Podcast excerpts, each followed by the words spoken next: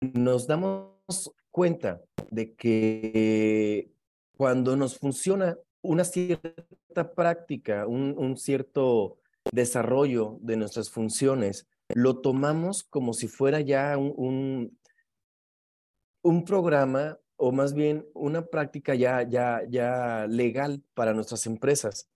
Cuando de repente olvidamos estas, estas ciertas eh, características que tiene la Ley Federal del Trabajo, donde nos prohíbe o nos permite además hacer eh, ciertas cosas o prohibirnos otras tantas. Por eso es tan importante, porque luego de repente olvidamos esta parte que además, como estamos, está en, una, en un documento legal, que es una ley federal del trabajo, este, soportada por nuestra constitución, el artículo 123 en este, en este caso, este, olvidamos la parte de que en cualquier momento la autoridad puede venir a sancionarnos. Entonces, lo que buscamos con ustedes es precisamente esto, hacer las cosas bien, mm, llevarlos por buen camino y lograr un buen funcionamiento de nuestra organización.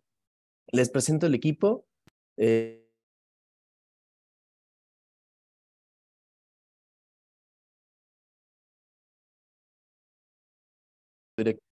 Muy bien, la sesión está con una duración de seis horas y tenemos un par de breaks. Este, este temario está pensado de manera presencial, como lo estamos convirtiendo de manera virtual en esta sesión de Zoom. Entonces, eh, vamos a omitir los dos breaks de 15 minutos cada uno. En, en su lugar, les vamos a dar, por cada 50 minutos de plática, les vamos a dar 10 minutos de receso para que ustedes puedan organizar y hacer algún pendiente dentro de sus empresas. Mm, ok, todos somos colaboradores. ¿A qué nos referimos? Aquí todos estamos para aprender. No nada más nosotros vamos a, decirles los básicos, lo que tenemos acá como nuestro material, que ya todos ustedes lo, lo deben de tener, mm, sino también vamos a recibir todas las aportaciones y, la, y las prácticas que ustedes han visto a lo largo de, sus funciones. Muy bien. Em, muy bien. Ok. Eh, celulares en modo silencio. Bueno, esto como estamos de manera virtual, no lo veo tan necesario. Digo, pongan su celular nada más que este, no entorpezca nuestra comunicación y con mucho gusto. Si es necesario salir, por favor, sal en silencio. Bueno, volvemos a lo mismo. Este, este, esta regla tampoco es muy válida porque, bueno, si alguien tiene la posibilidad de llevarse a donde ustedes eh, acudan la pantalla, de ya sea de su computadora o su celular, lo podemos hacer sin ningún problema. Las aportaciones son siempre bienvenidas, claro que sí. La dinámica, ¿cuál será? Tenemos dos opciones, que es el chat este, directo y el chat común. Entonces, este, me están comentando que el audio se escucha un poquito entrecortado. Mm, díganme, por favor, si ya se mejoró ese problema o continuamos con, e, con esa dificultad.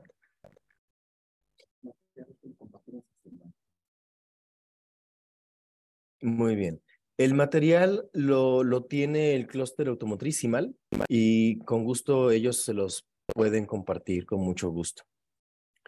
Muchas gracias.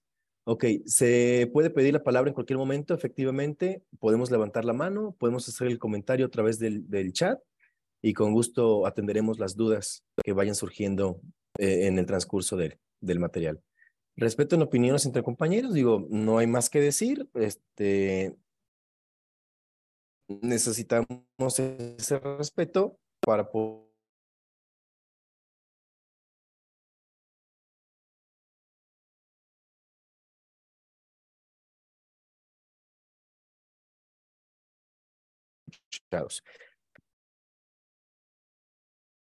Programa.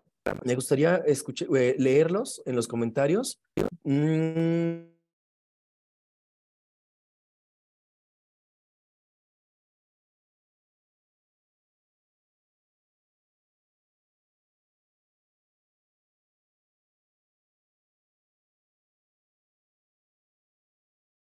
manera mm, personal.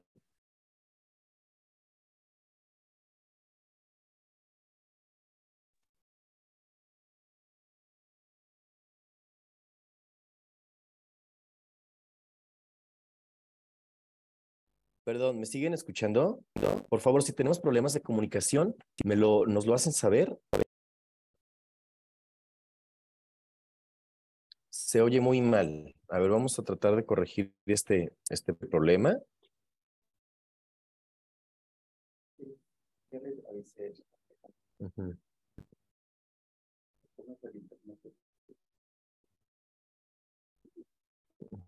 Ok. Eh, para compararlos contra las eh, prácticas habituales y escenarios venideros, con la intención de asegurar un cumplimiento legal y la implementación de mejores prácticas en materia laboral dentro de sus centros de trabajo. Es lo que comentábamos al principio. A veces nos funciona hacerlo de una u otra manera. Sin embargo, este, olvidamos que, eh, si lo estamos haciendo de una manera legal o no. Entonces vamos a retomar esto. Vamos a seguirlo haciendo de una buena manera que nos funcione, pero pegados a nuestra legislación. ¿Sale? ¿Para qué? Pues para evitar sanciones, para evitar alguna multa o tener la fortaleza al enfrentar un proceso legal, ya sea promovido por un sindicato o promovido por un trabajador en lo individual. ¿Sale? Que es bien importante esta parte. Tenemos que tener todo, todo, todo los, este, lo, necesario, básico, para poder enfrentar cualquier situación legal. Bueno. Mm, Perdón. Mm.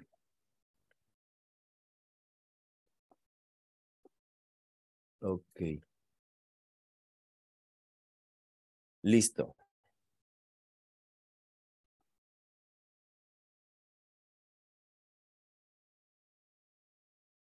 Mm, muy bien. ¿Qué beneficios vamos a obtener con, con, este, con este curso? Bueno, podremos manejar la ley federal del trabajo de una manera más ágil y sencilla, podrán realizar sus funciones de manera más profesional, tendrán información indispensable para el manejo de las relaciones de trabajo y tendrán la información necesaria para el cumplimiento legal dentro de nuestra fuente de trabajo.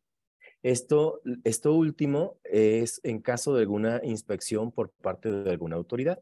Muy bien, la agenda ya nos presentamos, eh, eh, somos parte del equipo Catch Legal.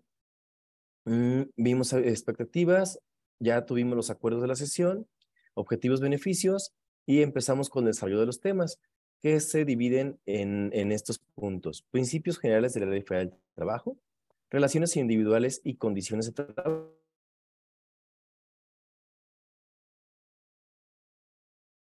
Derechos y como trabajadores ustedes saben que nada más eh, eh, en, una, en una etapa. Y relaciones colectivas de trabajo y prescripción. Correcto. Sin más preámbulo y si no tenemos este, dudas al respecto, vamos a empezar eh, a, con, con el desarrollo de los temas. Muy bien.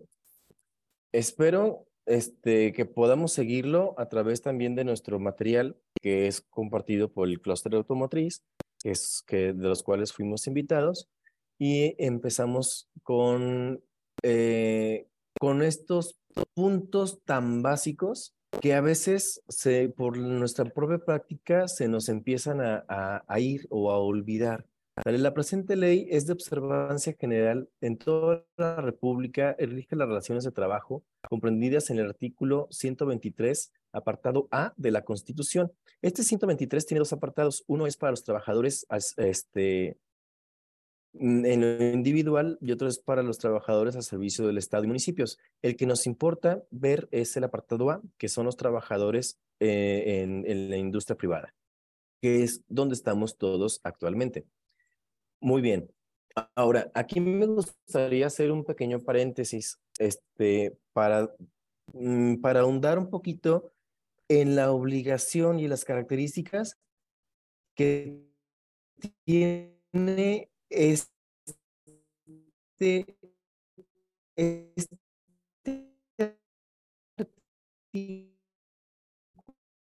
artículo primero de la Ley del Trabajo.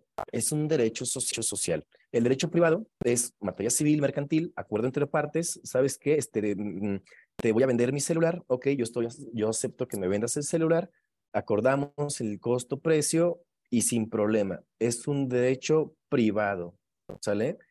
El derecho público es donde interviene un Estado este, y nos, nos, hace, nos hace un cumplimiento, nos obliga a dar un cumplimiento. Por ejemplo, el derecho hacendario de, de Hacienda, crédito público. Ese es un derecho público donde el Estado, mm, de manera recaudadora, nos obliga a cumplir. Y el derecho social, el derecho por el simple hecho de, de estar dentro de una sociedad, en este caso México.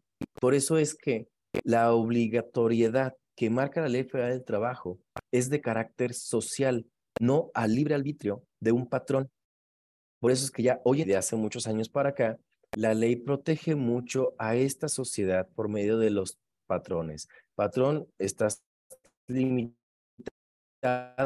no lo puedes despedir, no, no le puedes sancionar, no le puedes hacer, este, ¿por qué? Porque el trabajador tiene el derecho a tener un trabajo de sustento a tanto a él como a su familia. Correcto. Entonces, por eso es que el artículo 3 menciona el trabajo es un derecho, no un, no un, y un deber social, disculpe.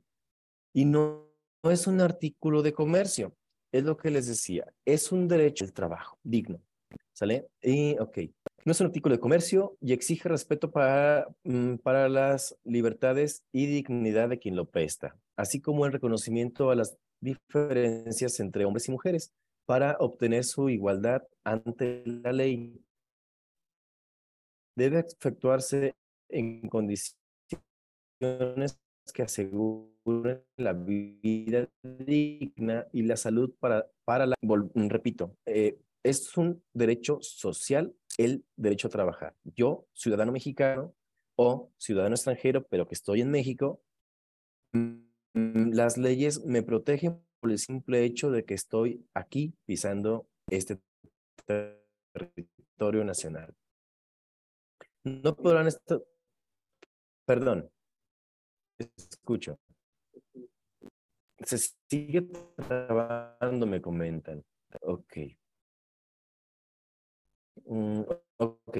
Este, sin, voy a conectarme en las eh, distinciones, exclusiones o preferencias que se sustenten en las calificaciones particulares que exija una labor determinada. ¿A qué se refiere esta parte de este artículo de este artículo 3 es bien importante. Si bien es cierto, nuestra legislación busca siempre eh, la no discriminación en nuestra fuente de trabajo. Luego ahí se pierde un poquito el sentido porque el trabajador dice, ah, me estás discriminando porque me estás diciendo que no cubro el perfil para el puesto deseado.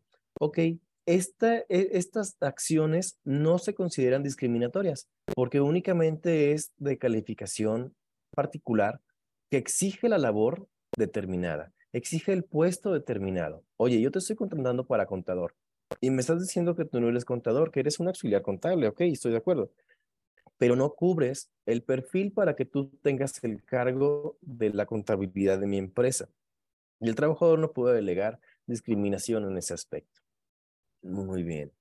Mm, continuamos. El, el artículo 3 bis para efectos de esta ley se entiende como hostigamiento el ejercicio del poder de una relación de subordinación real de la víctima frente al agresor en el ámbito laboral que se expresa en conductas verbales, físicas o ambas. Ese es un hostigamiento cuando en el ejercicio de la relación laboral subordinada, que es eh, eh, precisamente esa es la característica de los trabajadores, y aquí me gustaría puntualizar este, de manera muy, muy específica que este curso es justamente para la relación obrero-patronal, la relación entre trabajadores y patrones.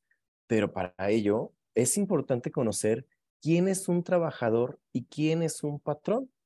Porque mm, pensando en un, en un becario, un becario no se puede considerar un trabajador. Un prestador de servicios tampoco se puede considerar un trabajador. Entonces, ¿quién sí se puede considerar un trabajador? Bueno, es una persona física, importantísimo, ¿eh? No puede ser una persona moral.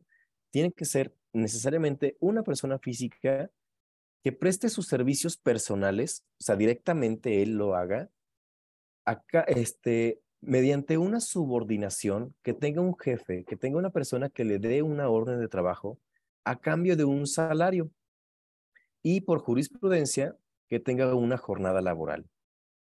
¿Correcto? Esa, esa persona es un trabajador y a él le va a aplicar todos los beneficios y obligaciones que, traemos en este material. ¿Quién es un patrón? Bueno, un patrón sí lo podemos encontrar tanto una persona física o persona moral que recibe los servicios personales de una persona física y que paga un salario. Y a este concepto de patrón este, se le aplicará todos estos conceptos de la Ley Federal del Trabajo. Solamente a estas dos partes, trabajador y patrón. Más adelante vamos a ver el sindicato, que es la coalición de los trabajadores. Pero este, en un momento mi, compañero Juan Carlos nos apoyará con, con este tema. Muy bien, entonces, aclarando quién es un trabajador y aclarando que debe de existir una subordinación, el hostigamiento se da cuando, el, cuando en esta relación subordinada se enfrenta con agresiones este, en su ámbito laboral. ¿A qué se refiere? En el transcurso, en el desarrollo de su trabajo, ya sean físicas o verbales. ¿Sale? Esto es lo que protege mucho la ley. Acoso sexual, una forma de violencia a la que si bien no existe la subordinación, hay un ejercicio eh, abusivo del poder que conlleva a un estado de indefensión y riesgo para la víctima, independientemente de que se realice en uno o varios eventos. Aquí que se refiere al acoso sexual, aquí ya no es necesario que sea la persona subordinada, tu jefe directo o, este, o tu trabajador directo, sino puede darse en cualquier mm, nivel dentro de nuestra organización, incluso ante compañeros, incluso ante este, niveles de mando medio, mando alto o operativos. Muy bien. Artículo 5. Las disposiciones de esta ley son de orden público, por lo que no puede producir efectos legal ni impedirá el goce y el ejercicio de los derechos, sea escrita o verbal la estipulación que establezca. Aquí son prohibiciones este, muy específicas que la ley del trabajo establece para los empleadores, para los patrones, donde prohíbe aún incluso que sea acuerdo entre ambas partes este tipo de situaciones. Ahorita lo voy a indagar un poquito más. Trabajo para adolescentes menores de 15 años. Si un muchacho de 14 años o menos de 15 años, cualquier edad que ustedes gusten, este, por acuerdo entre él y los papás dicen, es que yo sí lo permito. Yo sí dejo a mi hijo de 13 años que empiece a trabajar en, en, en las organizaciones, en tu empresa. Dale chance, mira, es mi hijo y yo te firmo que este, y yo me hago responsable de él. Ok, aunque exista ese tipo de acuerdos, es nula, ¿sale? ¿Por qué? Porque por nuestra constitución no permite a un menor de 15 años laborar en la fuente de trabajo. Y como recomendación por parte de nosotros, no les recomendamos que tengamos incluso mayores de 15 años y menores de 18.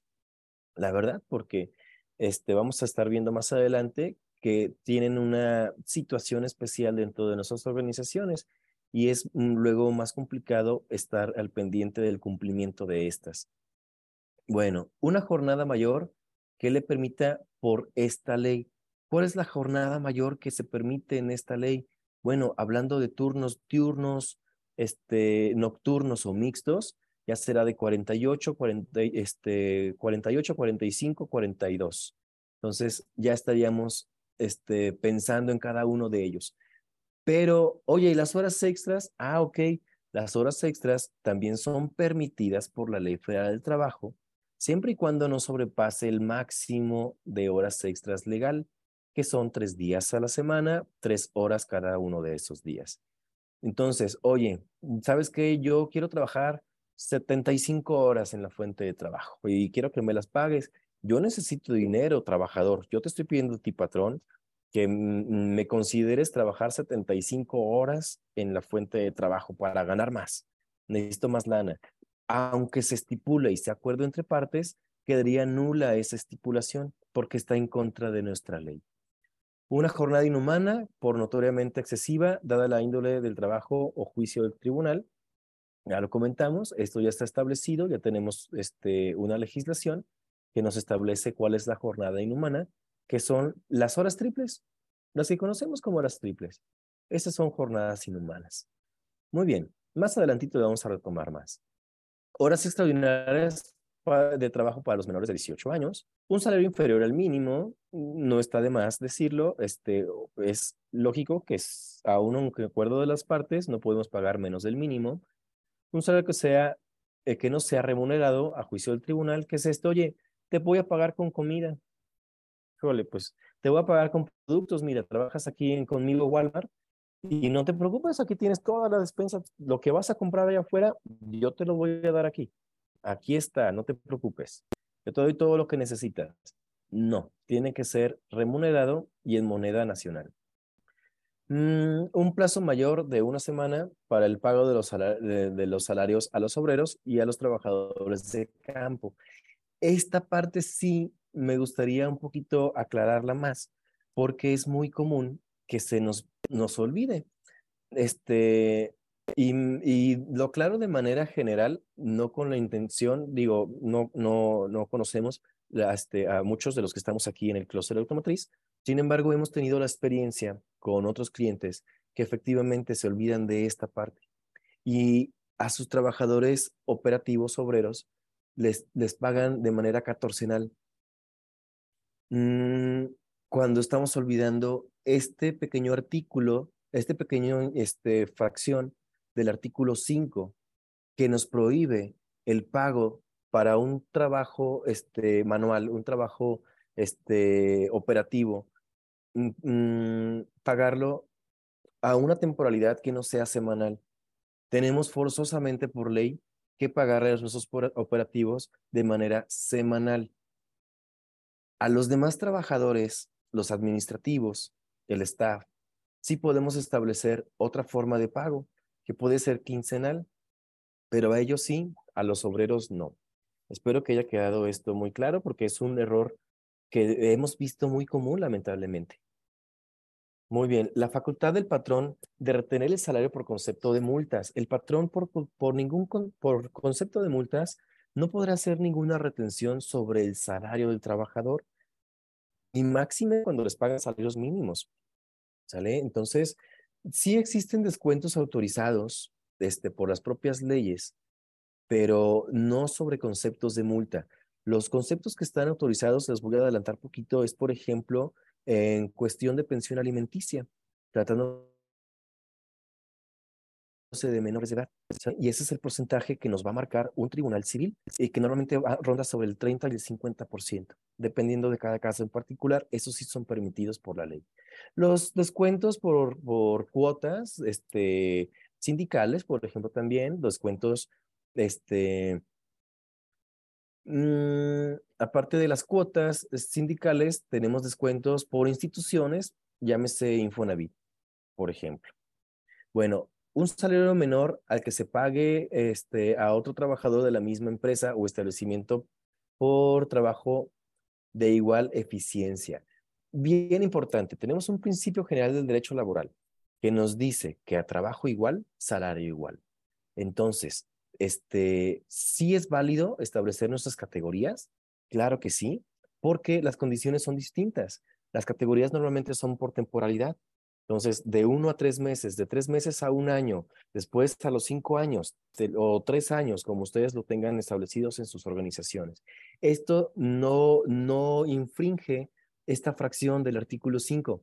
¿Por qué? Porque efectivamente es un trabajo igual, es, es a lo mejor son las mismas condiciones, pero no por temporalidad.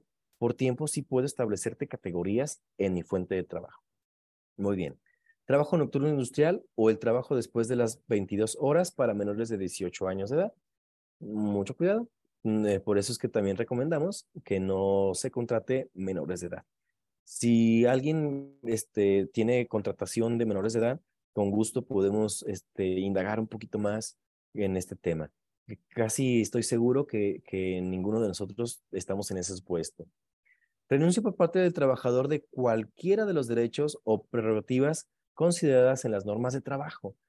Tan importante, aún todas las eh, prestaciones de carácter laboral a las que tiene derecho el trabajador, desde sueldo, salario, este, vacaciones, aguinaldo, primo vacacional, horas extras, séptimos días, mm, cuando menos 30 minutos diarios si es jornada continua, horas extras, mm, PTU, eh, todas esas prestaciones de carácter laboral, eh, incluso si el trabajador está dispuesto a renunciar a alguna de ellas, ese acuerdo es completamente nulo, son irrenunciables sus prestaciones.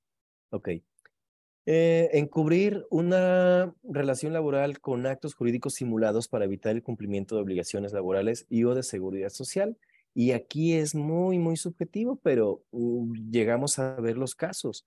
En el, ramo automotriz mm, no, no, lo, no lo vemos. La verdad, les soy muy honesto, somos muy estrictos en nuestro cumplimiento de ley, que a veces se nos olvida alguno uno que otro detallito, pero lo cierto es que sí somos eh, cumplidos en este tipo de situación, pero les pongo un ejemplo en, el, eh, en otra industria, en, en, la industria hotelera, por ejemplo.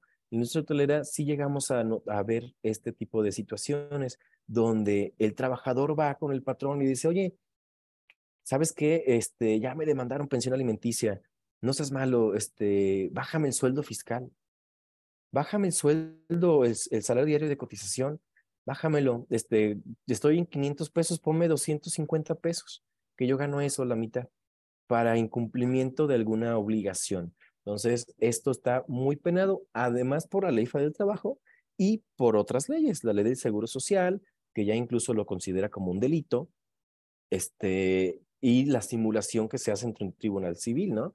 Que este, bueno, es como ejemplo. Mm, podemos estar en cualquier otro supuesto, en cualquier otro incumplimiento, pero sí es muy penado. Tener mucho cuidado con esto. Registrar a un trabajador con salario menor al que realmente recibe. No lo tenemos tampoco en la industria automotriz. Este, sin embargo, quiero que sepan que es también muy penado esta situación. Y las multas son muy altas. Y acuérdense que las infracciones y multas que pone tanto la Secretaría del Trabajo a través de estas leyes, la Ley Federal del Trabajo, la Ley del IMSS, la Ley del, bueno, Mm, dejémoslo así, porque si nos vamos a la ley del ISR o la ley del IVA, pues bueno, ya son otros temas, son temas ya fiscales, pero este, sí, las, ah, las sanciones son por trabajador afectado. Entonces, si en nuestra planta tenemos 500 trabajadores, este, nos van a poner esa infracción sobre cada uno de estos trabajadores que fueron afectados y se nos eleva. La Secretaría del Trabajo ha tronado empresas por estas situaciones. Muy bien. En toda empresa o establecimiento, el patrón deberá emplear un 90% de trabajadores mexicanos. Ok, esta regla del artículo 7 es eh, de protección a nuestros ciudadanos, a la gente que es mexicana, ¿sale? Y prohíbe a todas las empresas que tengamos trabajadores extranjeros hasta un máximo de 10% de manera general. ¿Sale? O sea, 90% serán mexicanos, 10% pues pueden ser trabajadores extranjeros. Oye, pero ¿qué pasa con los directores? ¿Qué pasa con los que traen estrategias o técnicas especializadas que no se encuentran en México? Ah, ok, para ellos existe una exclusión.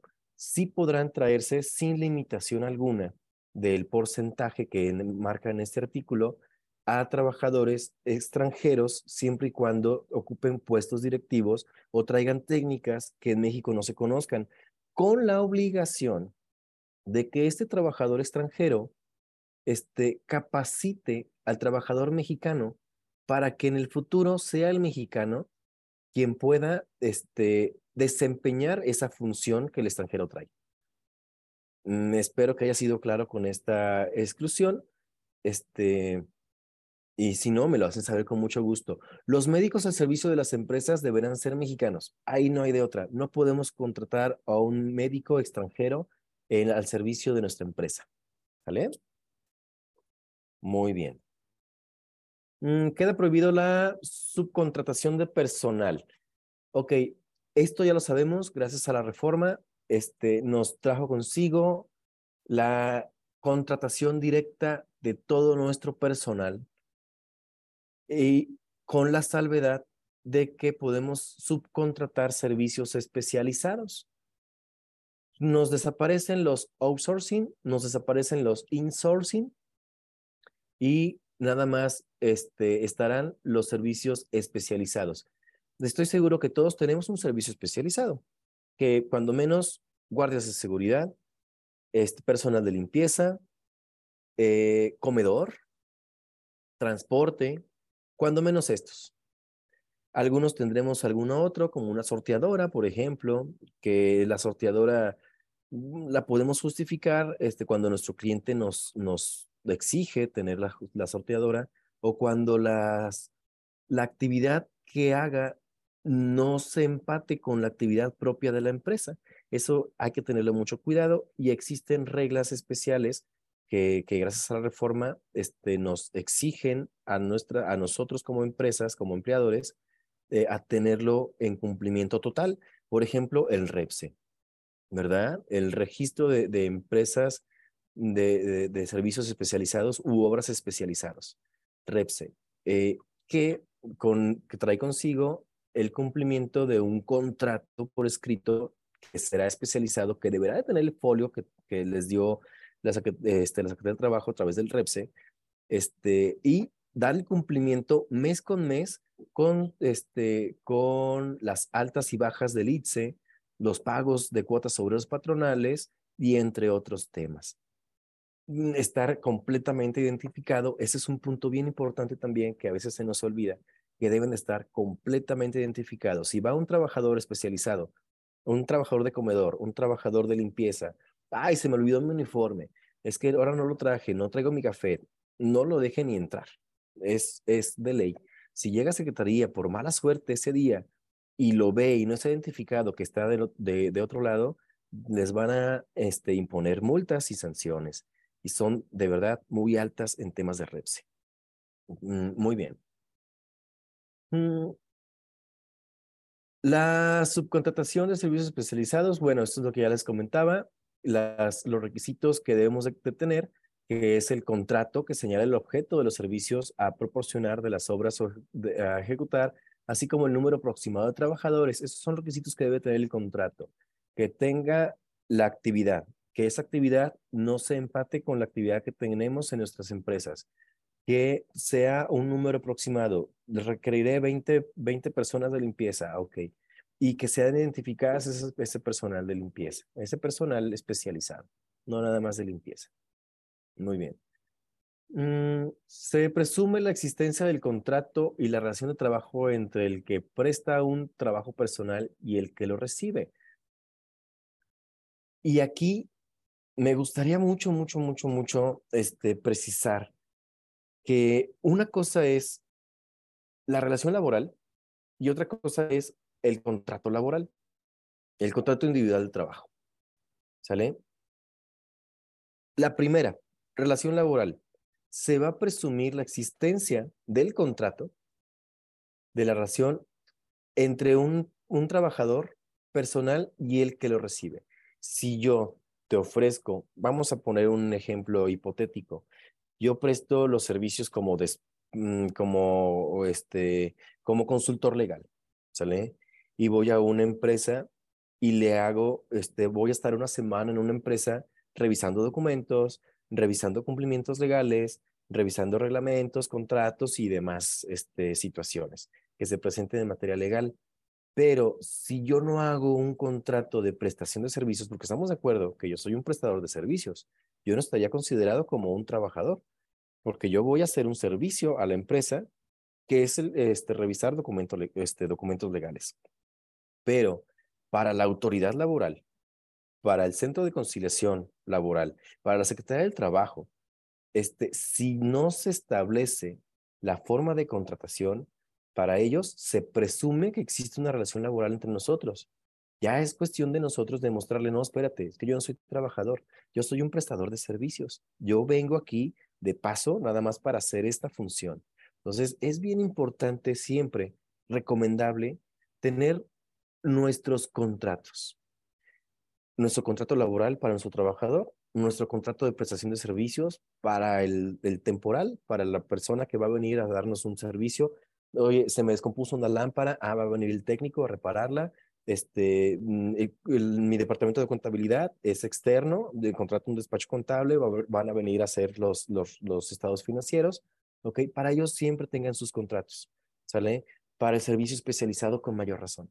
¿Por qué? Porque ellos siempre van a estar en nuestro implante. Ellos van a estar ahí, el servicio de comedor va a estar ahí permanentemente. El servicio de transporte diariamente lo hace. El servicio de limpieza todo el tiempo van a estar ahí. Los guardias de seguridad todo el tiempo van a estar ahí. Entonces siempre tengamos nuestro contrato, porque para la ley, por ese artículo 21, se va a presumir siempre que existe una relación laboral. La persona que esté dentro de tu domicilio. Es cuestión de nosotros demostrarle lo contrario. ¿Correcto? Muy bien. Las condiciones de trabajo deben hacerse constar por escrito. Cuando no exista contrato colectivo aplicable, se harán dos, cuando, este, se harán dos ejemplares, por lo menos, de los cuales quedará uno en poder de cada parte. Esta parte también se nos olvida mucho.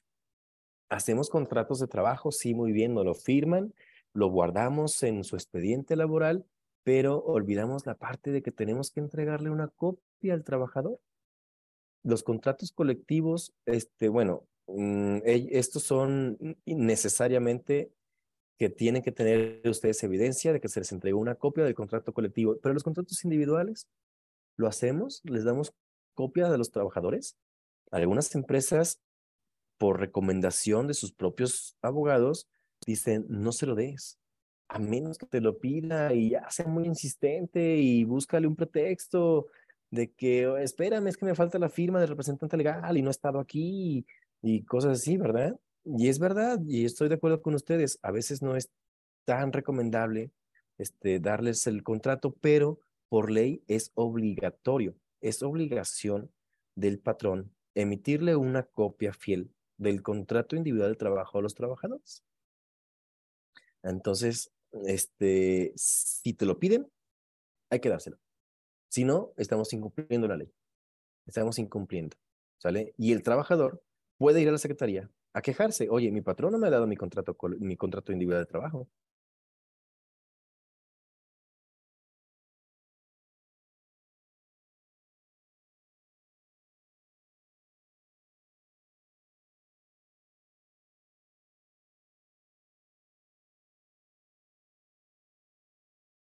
Este, Gracias. Eh, las condiciones de trabajo deben ser de constar por escrito.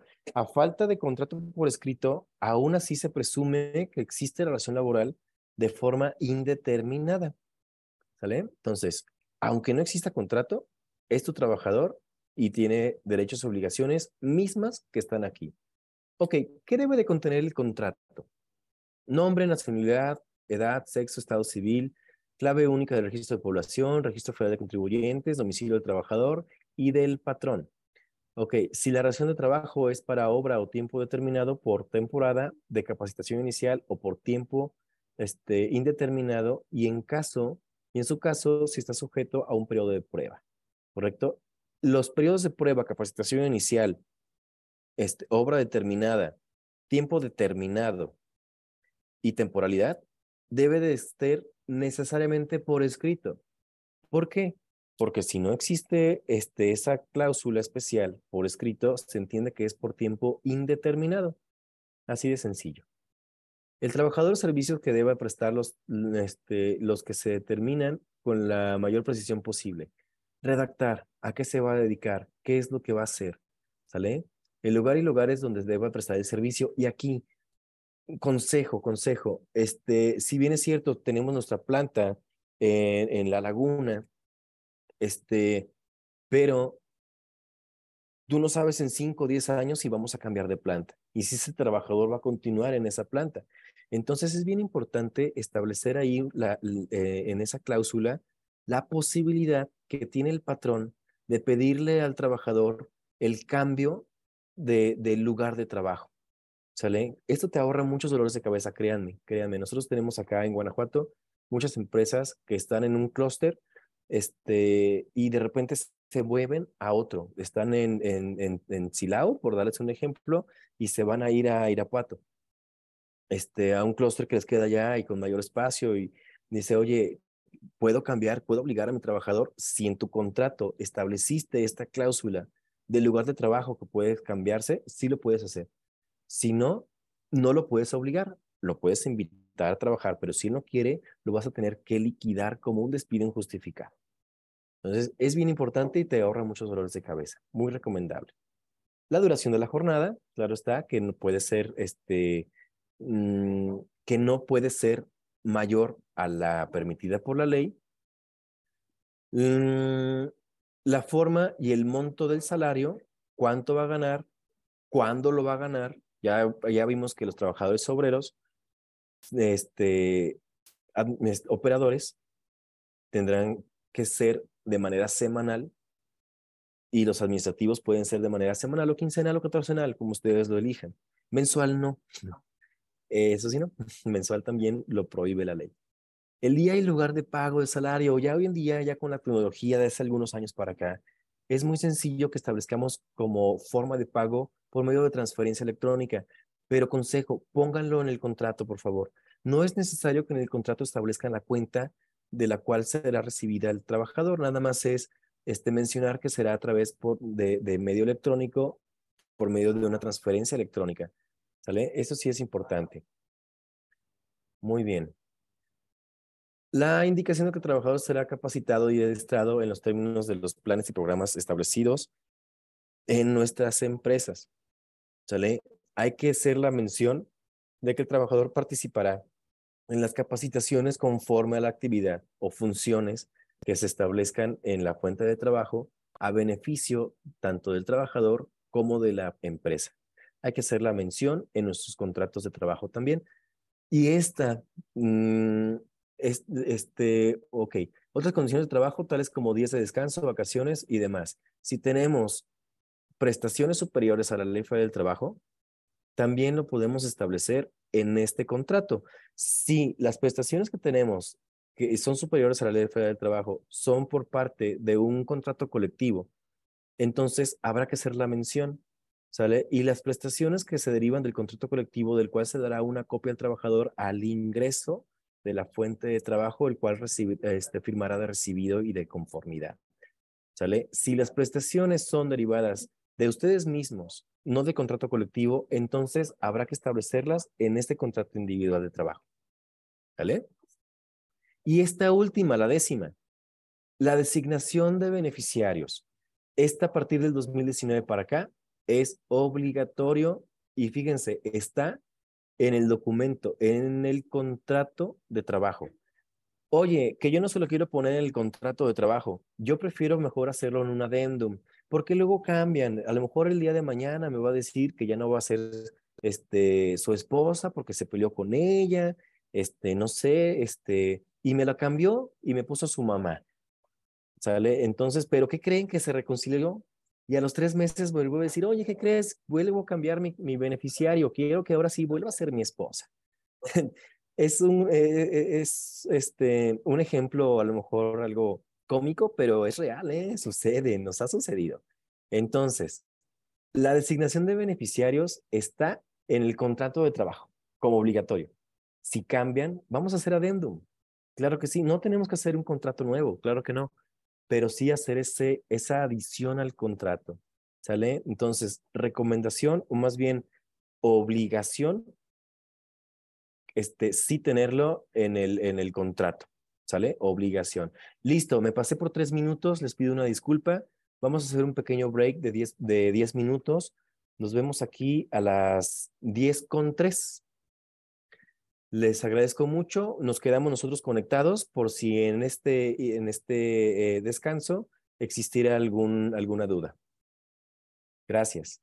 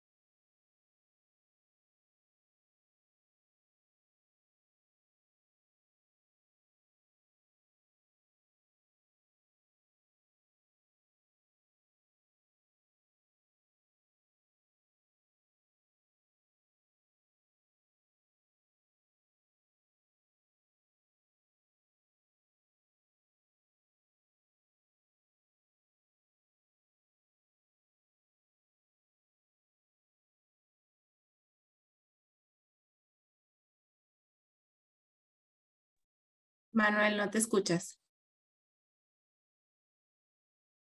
Gracias, disculpen, estaba muteado.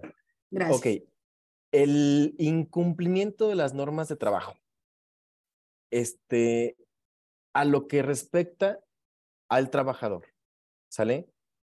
Da origen únicamente a una responsabilidad civil, no una responsabilidad laboral. Pongámonos un ejemplo. ¿Sabes qué? Yo quiero invertirle en mi trabajador, lo voy a mandar a, a Estados Unidos a un curso buenísimo que está allá. Pero yo le voy a pedir a ese trabajador este, la obligación de cuando menos durar dos años conmigo después del curso que va a tomar. ¿Sale? ¿Por qué? Porque le voy a invertir. Voy a invertirle mucho dinero a él. Me va a costar, no sé, 200 mil pesos este, la inversión de ese curso. Pero sabes que el trabajador al año dice, híjole, ya no quiero estar aquí, me voy a salir. Y como patrón va a decir, espérate, tú confirmaste un contrato por dos años, no puedes este, abandonar el trabajo. ¿Es posible esto? laboralmente no es posible. No podemos exigir a un trabajador a laborar un tiempo determinado. ¿Sale? La esclavitud ya está abolida hace muchos años, muchos siglos incluso. Entonces no podemos exigirle este, que el trabajador se quede a trabajar con nosotros un determinado tiempo. Es el derecho del trabajador a la renuncia voluntaria. Entonces, lo que sí podemos exigirle es el pago de la responsabilidad civil. Espérate, hicimos un acuerdo que tú ibas a durar dos años conmigo por este curso, entonces págame la proporción al tiempo que te estás yendo, pero en materia civil, no en lo laboral, ¿sale? Que quede bien, bien claro eso, por favor. Las relaciones de trabajo pueden este, ser por obra o tiempo determinado, por temporada o por tiempo indeterminado, y en su caso podrá ser sujeto a prueba o capacitación inicial. Ok. De entrada les comento, existe solamente en nuestra legislación tres tipos de contratos laborales, que es el contrato por tiempo determinado, contrato por tiempo indeterminado y contrato por obra determinada. Los demás que estamos hablando de, este, esos son los tipos de contrato, no existe más. Lo, las cláusulas especiales las podemos encontrar por periodo de prueba, capacitación inicial o por temporalidad. Son cláusulas especiales que van dirigidos a dos tipos de contratos y ahorita lo vamos a, a ver. Un momentito, aquí está. Ok, el señalamiento de una obra determinada puede únicamente estipularse cuando lo exija la naturaleza. Ok, obra determinada, ¿qué les suena? Lo vemos más en el ramo de la construcción. Es verdad, ¿sale? El contratista me contrata a mí como subcontratista para hacer una obra tengo una obra determinada, voy a construir un edificio. Ok, cuando termine el edificio, se acaba mi contrato con el contratista y se acabó la obra. Entonces, contrato a mi personal por esa obra determinada. Cuando termine la obra, termina el contrato y lo podemos terminar. Ese es el ejemplo más sencillo en, este, en, los, en los casos de los, eh, de los constructores. Sin embargo, también lo podemos trasladar en nuestras empresas. ¿Cuándo podemos contratar una obra por obra determinada? Cuando exista un proyecto determinado. ¿Sabes qué? Tengo este proyecto especial, entonces necesito contratar trabajadores especiales para cubrir este proyecto. Termina mi proyecto y termina mi contrato, sin ninguna responsabilidad para ambas partes. El señalamiento de un tiempo determinado puede únicamente estipularse en los siguientes casos, y este es bien, bien, bien, bien necesario que nosotros nos quede bien claro. ¿Por qué? Porque confundimos el periodo de prueba, el periodo de capacitación inicial que son cláusulas especiales, a este tipo de contrato por tiempo determinado. Entonces, nada más lo podemos usar en dos casos. Uno es cuando la naturaleza del trabajo este, así lo requiera. ¿A qué se refiere? ¿Sabes qué? Mm, Coppel, en Navidad, uy, toda la gente va con su tarjetita de Coppel a comprar en los regalos de Navidad, dice, pues acabo lo pago a, a, 12 meses, este, me va a salir el triple, pero mm, libro, libro el problema. Entonces voy a Coppel a comprar y Coppel sabe que en diciembre este, sus ventas son muy altas y requiere personal para, esa, para cubrir esa, e, e, esa eventualidad que tiene por incremento de producción o incremento de ventas. ¿Sale? Entonces, podemos hacer un contrato por tiempo determinado en esa situación. O, ¿sabes qué? Mi trabajadora este, ya, se me, ya va a cubrir su periodo de incapacidad por maternidad. voy a tener que eh, darle 12 eh, semanas de incapacidad, 84 días. ¿Sabes qué? Necesito entonces contratar un personal por tiempo determinado. Sé cuándo va a terminar, cuando termine la incapacidad. ¿Sale? En estos dos supuestos podemos establecer un contrato por tiempo determinado. Ahora, si subsiste la naturaleza que dio origen a la contratación, continúa, continúa el contrato hasta que termine esta circunstancia. ¿A qué se refiere? Volviendo al ejemplo de la embarazada, que se fue por incapacidad. Yo te contraté por tiempo determinado, 12 semanas, pero ¿qué creen?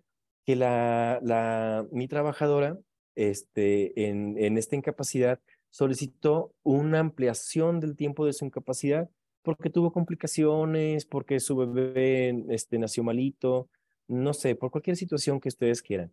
Entonces, si la incapacidad de esta persona que estoy supliendo por tiempo determinado se extendió, entonces también se extiende mi contrato por tiempo determinado hasta que dicha circunstancia termine. ¿Vale? Manuel, ¿podemos despedir a alguien que está contratado por tiempo determinado? Muy buena pregunta. Qué bueno que lo mencionas. De hecho, en un momento más vamos a ver este, las causas de terminación de la relación laboral. Sin embargo, sí, los trabajadores por tiempo determinado son trabajadores y tienen los mismos derechos y obligaciones que, que, que, cualquier otro tipo de, de, de, personal ya sea por tiempo determinado, indeterminado, obra, como ustedes le quieren llamar al tipo de contrato, sigue siendo trabajadores y sigue teniendo derechos y obligaciones. De, dentro de sus obligaciones encontramos el respeto a todas las cláusulas del artículo 47, que más adelantito lo vamos a, tomar. Este, si incumple con alguna de esas causas, podemos eh, rescindir la relación de, de, de trabajo sin responsabilidad para el patrón. Entonces, la respuesta concreta es sí, efectivamente, podemos despedir a nuestros trabajadores por tiempo determinado o incluso en periodo prueba o incluso en capacitación inicial o incluso en temporada si incumple con estas causas de despido. Mm, gracias por tu comentario.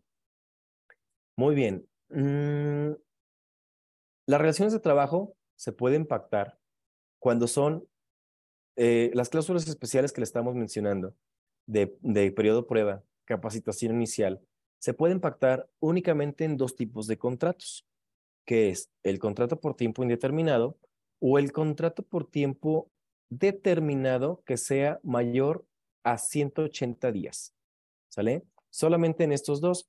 Esta última no es muy común y no, la verdad es que eh, en nuestras experiencias eh, con nuestros clientes, no hemos encontrado un supuesto sobre este, esta situación. Sin embargo, en nuestra legislación está permitido. Entonces, nos vamos a enfocar al contrato por tiempo.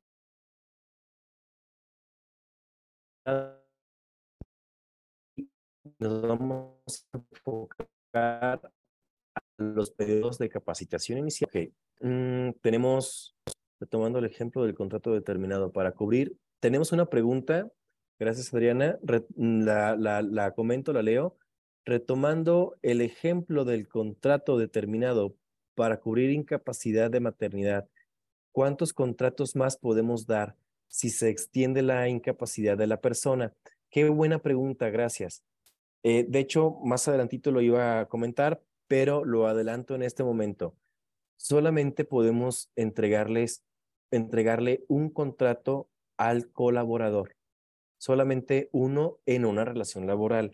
Sí, claro está que si se sale el trabajador y regresa, mm, si ustedes lo vuelven a recontratar, habrá que, eh, tenemos la necesidad de tener un contrato nuevo, pero en este caso no es necesario, en tu caso particular, Adriana, no es necesario que le entreguemos un contrato nuevo. Si se extiende la incapacidad por la naturaleza del contrato en sí, se extiende la duración del contrato. ¿Cómo lo vamos a justificar al momento de terminar la relación? El trabajador te puede decir, espérate, es que a mí me contrataste por 12 semanas. Ya pasaron mis 12 semanas y se extiende y entonces ya es indeterminado. No, espérate, no es indeterminado. Se extendió porque la condición que dio origen a tu contratación, que fue la incapacidad, también se extendió. Entonces te lo voy a justificar con el alta del seguro social que le, le emitan a esa trabajadora embarazada. Sale, mira, ya va a regresar a trabajar, te agradezco mucho, aquí están tus prestaciones que se te deben y se acabó. ¿Sale? Entonces, no, respuesta, no es, mm, ni, no es legal darle otro contrato al trabajador. ¿Sale?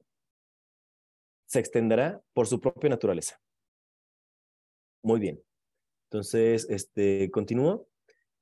Y aquí quiero dejar bien claro en los, en los tiempos que nos permite la ley establecer las condiciones de periodo prueba y capacitación inicial.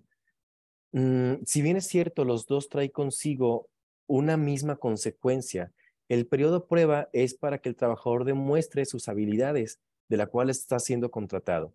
Y el periodo de capacitación inicial es que el patrón le dé este, esos conocimientos y que al final de la prueba el trabajador demuestre las capacidades adquiridas en este periodo de prueba.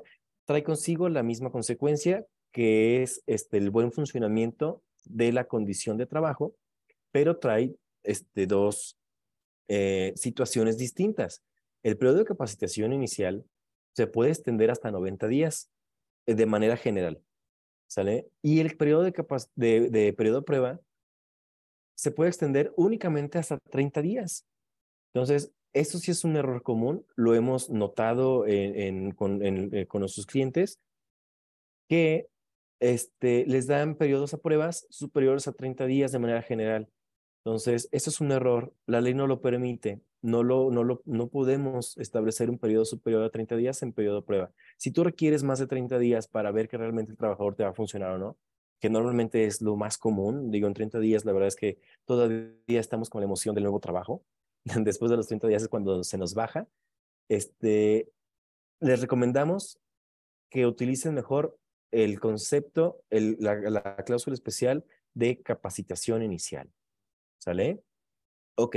¿Qué tiene derecho los trabajadores en estas dos cláusulas, capacitación inicial y periodo prueba?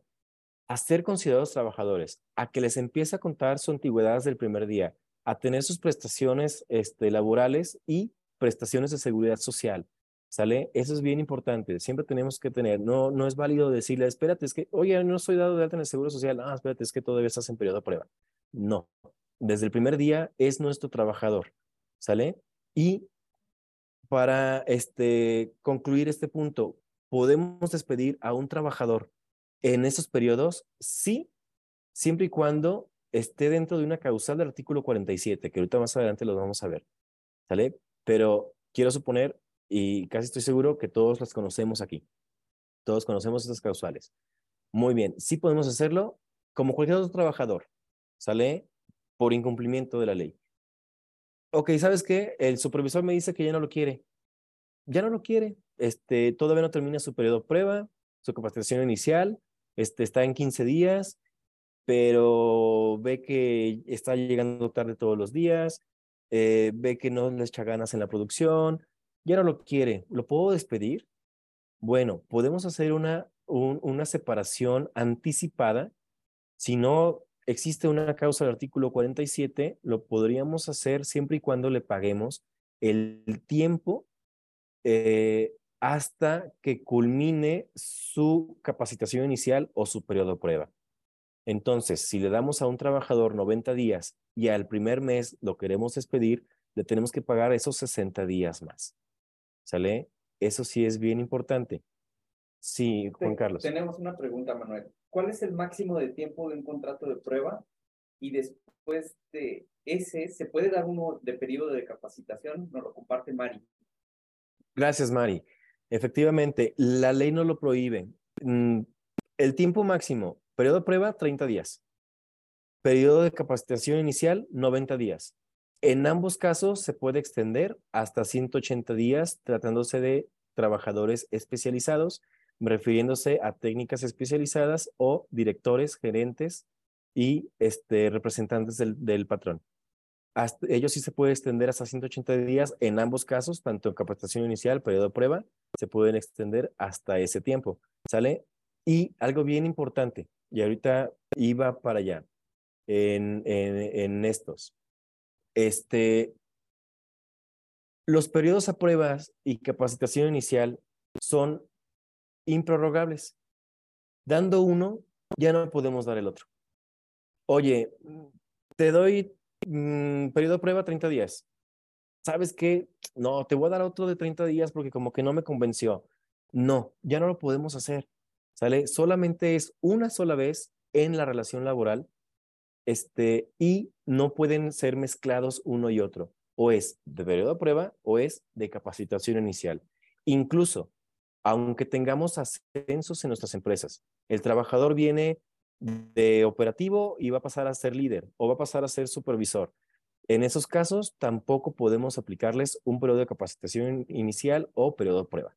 ¿Sale? Tampoco podremos hacer. E incluso, este, terminando la relación laboral e iniciando otra nueva, tampoco podemos aplicarle periodos a prueba de capacitación inicial. Mm, les pregunto aquí, ¿alguien maneja este, política de no eh, recontratación? ¿O sí recontratamos a nuestro personal? Fíjense que nosotros aquí en, en Catch lo que recomendamos es este, tener esa política de las recontrataciones. Solo en casos muy, muy este, importantes, necesarios, o cuando el trabajador amerite este, y haya tenido un cumplimiento positivo en su, eh, en su primera relación laboral con ustedes. Pero precisamente es por esto que le estoy diciendo que luego no es tan conveniente, porque a uno que exista una relación nueva y haya pasado tiempo, porque la ley no, no, no nos dice tiempos, nada más, nada más nos dice que acabando la, la, relación laboral y existe una nueva, no podrán aplicarse nuevamente periodos de capacitación inicial ni periodos de, de, de, prueba. Entonces, a esa recontratación no podemos aplicarle estas, estas cláusulas. ¿Sale? Es importante. Muy bien. Este, ¿Se entiende por relación de trabajo para capacitación inicial aquella con virtud? Ok. Mm, estos son los mismos puntos los que les estoy comentando, las cláusulas de capacitación inicial y periodo de prueba. Nada más, aquí sí me gustaría indagar un poquito más en esta parte. Aquí, a partir del punto para acá, al término de la capacitación inicial, de no acreditar competencias el trabajador a juicio del patrón. Aquí lo dividimos en dos. ¿Quién decide? ¿Quién decide si se queda o no se queda el trabajador después de sus periodos? Prueba o capacitación inicial decide el patrón. Ok, pero no hay que olvidar que el patrón tiene que tomar en cuenta la opinión de la Comisión Mixta de Productividad, Capacitación y Adiestramiento en los términos de esta ley. ¿Qué quiere decir? Oye, este, a mi juicio no pasó el periodo prueba. Lo voy a dar de baja. Comisión, este, eh, eh, Comisión de Productividad. ¿Tú qué opinas? Entonces, tomando en cuenta la comisión, es cómo se da una separación de la relación laboral, un término de contrato por eh, concluir estos periodos. Ahora, también es bien importante que lo dejemos bien, bien específico. Los periodos son muy, muy este, concretos. Si ponemos un periodo de 30 días en, en, en periodo prueba, a los 30 días calendario, 30 días calendario, tenemos que dar la baja, si es que no pasó, claro está, si es que no convenció las capacidades, ¿verdad? De igual manera con el periodo eh, de capacitación inicial. Si nos pasamos un día, ya no podemos darlo de baja por esta causal. O sea, ¿cuál es la causal? Que no pasó, que no fue apto, que a juicio del patrón y a juicio de la comisión resultó que no lo fueron. Entonces, no debemos de pasarnos ni un solo día. Tengan, por favor, esos controles siempre, siempre este, a la mano con ustedes. Y el apoyo de la gente, porque normalmente quien, quien decide esto este, no es el patrón, de, el, el, patrón de alto mando, sino sería más bien este, los de alto, de mandos medios, que son sus líderes o sus supervisores. Entonces, siempre hay que tener comunicación con ellos. Ok, Mari, mm, todas las empresas deben tener la comisión mixta de productividad, capacitación y adiestramiento. En planta solo tenemos la de capacitación y adiestramiento. Ok, el nombre completo y correcto de la comisión es esta la eh, Comisión Mixta de Productividad, Capacitación y Adiestramiento es una sola comisión. Esta es una sola comisión. Si tu comisión se llama este, de Capacitación y Adiestramiento, es la correcta. ¿Sale? Nada más te faltó este pequeño eh, eh, palabrita en la creación de tu comisión. Todas las empresas tenemos la obligación de tener formadas nuestras cinco comisiones siempre y cuando tengamos arriba de 50 trabajadores. Si tenemos menos de 50 trabajadores, la ley no, es, no te obliga a tener tu comisión. ¿Sale? Entonces, espero que haya respondido tu pregunta, Mari, pero si mm, tengo la certeza al 95% de que todos tenemos más de 50 trabajadores aquí. Entonces, necesitamos necesariamente tener no nada más esta comisión, sino las cinco. ¿Sale? Ahorita vamos a, ver cuáles son ellas. Gracias a ti, Mari. Y a la orden. Eh, eh, es lo que nos gusta, que nos hagan preguntas. No nada más es de aquí para allá, es una retroalimentación de todos para todos. ¿Sale? Muchas gracias por compartirnos sus, dudas. Muy bien. Mm, la relación de trabajo, un periodo de prueba o capacitación inicial se hará constar por escrito necesariamente. Yo no puedo tener un trabajador con estas cláusulas si no está por escrito. ¿Por qué? Porque si no lo está, se va a entender que es por tiempo indeterminado. ¿Sale? Revisemos nuestros contratos, revisemos que realmente tengamos esa cláusula, revisemos que es un contrato por tiempo indeterminado con periodo prueba, con capacitación inicial, ¿sale? Por temporada, este, en el ramo automotriz es muy complicado ver el, contrato por tiempo, perdón, por temporada. Sin embargo, revisen. Y si vemos algo que no nos esté gustando tanto, eh, con gusto estamos para ayudarlos y servirles. Muy bien. Cuando concluyen, aquí está la, este, parte de las preguntas también que nos han, efectuado. Cuando concluyen los periodos de prueba compensación inicial, y subsiste la relación de trabajo, esta se considera por tiempo indeterminado. Terminó el 29 de abril. El 30 de abril, si el trabajador continúa en la fuente de trabajo, será por tiempo indeterminado. No hay de otra. Entonces, son muy crueles los tiempos. ¡Ay, se me olvidó! ¡Chin! Este, no, no, no, tráemelo, tráemelo antes de que entre. Son las 8 de la mañana. Este, aún no entra oye, ¿qué crees? Este, no pasaste tu prueba, mira, aquí está este, tu aviso de terminación de la relación laboral. Eh, no, espérate, estoy viniendo hoy a trabajar y tú no me estás dejando, tú no me estás dejando entrar. Entonces, ya estamos hablando de otro supuesto. Ya puede ser hasta un despido injustificado. Hay que tener mucho cuidado con los tiempos, ¿sale? Los trabajadores en ningún caso este, estarán obligados a prestar sus servicios por más de un año, ni por menos de un año los trabajadores no están obligados a prestar sus servicios por una temporalidad este, específica. ¿Sale? Acuérdense que cuando son capacitaciones pagadas por el patrón y extienda un periodo necesario para cubrir el costo que se le invirtió, la única responsabilidad será responsabilidad civil, no, no responsabilidad laboral. ¿Sale? Ok. Mm, tenemos causas de, este, algunas, perdón, terminé con contratos. Y es un tema de verdad este, de suma importancia. Si alguien tiene este, algún comentario adicional a estos contratos, por favor, háganoslo saber. Mm, importantísimo, vuelvo, eh, voy a retomar poquito para dejar un poquito más, este, más, más abierto, apertura a, a las dudas, es, al trabajador no se le puede dar dos contratos en una misma relación laboral. Es que sabes que yo le hice el de prueba, pasó la prueba y ya le voy a hacer el de, indeterminado. No, no es válido, no es, no, no es legal. ¿Vale? A la autoridad no le puedes decir, mira, tengo estos dos contratos del trabajador cuando venga a inspeccionarte. Ahí va a haber multa. Entonces hay que tener mucho cuidado con ello. La capacitación inicial, periodo prueba, temporalidad, no son tipos de contratos, son cláusulas especiales al contrato por tiempo indeterminado. ¿Sale? Este, mm, contrato por tiempo determinado solamente en esos dos supuestos, cuando la naturaleza lo exija por mi aumento de producción o cuando traiga consigo suplir a un trabajador. ¿Sale? Y obra determinada, cubrir un proyecto que tengamos en la empresa. Derechos y obligaciones desde el primer día que estén, sin importar el tipo de contrato que sea o la cláusula especial que le manejen, tendrán sus derechos y obligaciones desde el primer día y hasta el final. Muy bien, entonces continúo. Casos de suspensión temporal de la relación laboral. Ok, ¿qué es una suspensión laboral? No es lo mismo que una terminación, ¿verdad que no? Una terminación laboral, como su nombre lo dice, termina y se acabó y no hay más. Pero la suspensión, ¿qué es?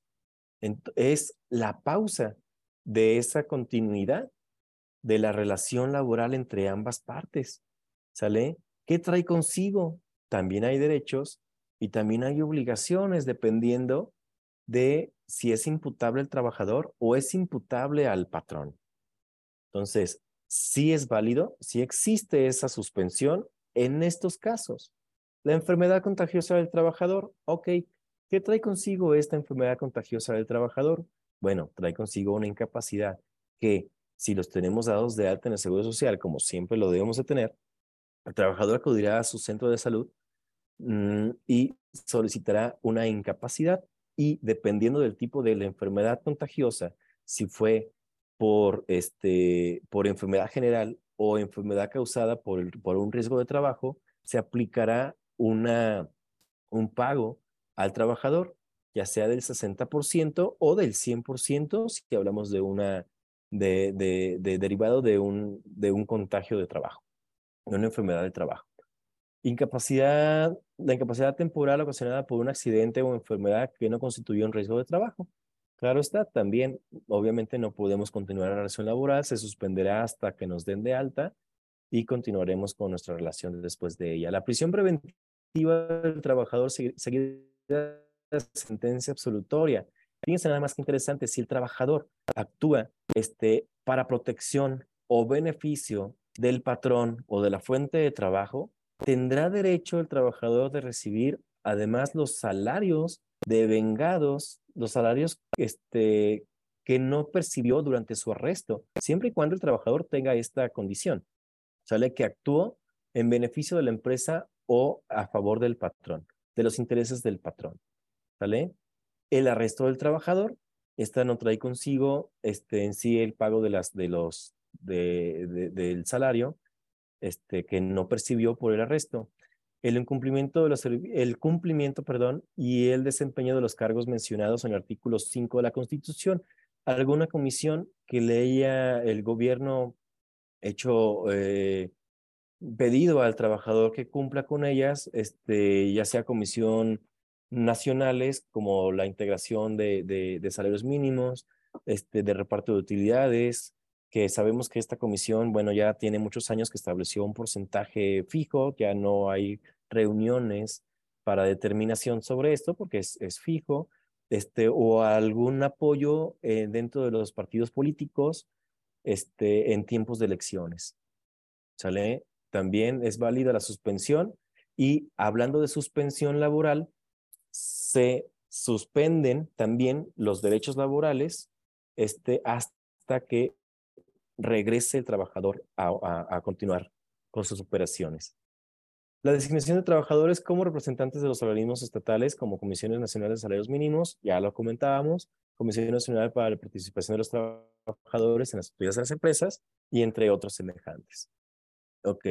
La falta de los documentos que exigen las leyes y reglamentos necesarios para la prestación de servicio, cuando sea imputable al trabajador.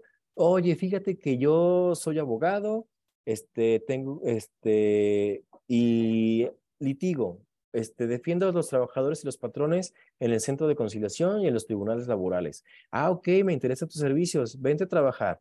Y resulta que en el transcurso de su trabajo, cuando llega la primera audiencia de, de, de, de, lo que quieran, resulta que no tiene cédula el abogado. Y sin cédula no puede este, eh, representar al patrón ante un tribunal. Entonces la relación se va a suspender hasta que me traigas tu cédula. De lo contrario, este, podré yo darte de baja por las mentiras que tú me dijiste. Manuel, tenemos una pregunta de Mari nuevamente. Sí. Pregunta, en el caso de los vales de despensa, ¿se le deben seguir entregando en los periodos de incapacidad por el seguro? Caso de vales de despensa, este, cuando existe una suspensión de la relación laboral, que es este caso, existe también la suspensión de los derechos y se limita únicamente a las prestaciones que gracias a su seguridad social tenga. ¿A qué me refiero? Tú la das de alta, el seguro le da una incapacidad y el seguro ya deja de ser tu trabajadora. Momentáneamente deja de ser tu trabajadora. Está suspendida la relación. ¿De quién es ahora? Del seguro social. ¿Quién tiene la obligación de pagarle su sueldo? El seguro social. Tú ya no. ¿Sale? Entonces, las prestaciones de previsión social que tengas para tus trabajadores este, se van a suspender también. La respuesta concreta es no, no, no debes de darle las prestaciones de seguridad social a los trabajadores que tengan suspendida la relación laboral contigo. Quien tiene la obligación es el Seguro Social.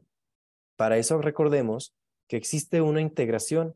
El Seguro Social va a tomar este, el porcentaje conforme al salario base de cotización y el salario base de cotización será conformado conforme a la regla del artículo 41 de la Ley Federal del Trabajo, que nos menciona todo lo que sí es, sí, este, bueno, en términos generales es todo lo que percibe el trabajador por producto de su trabajo.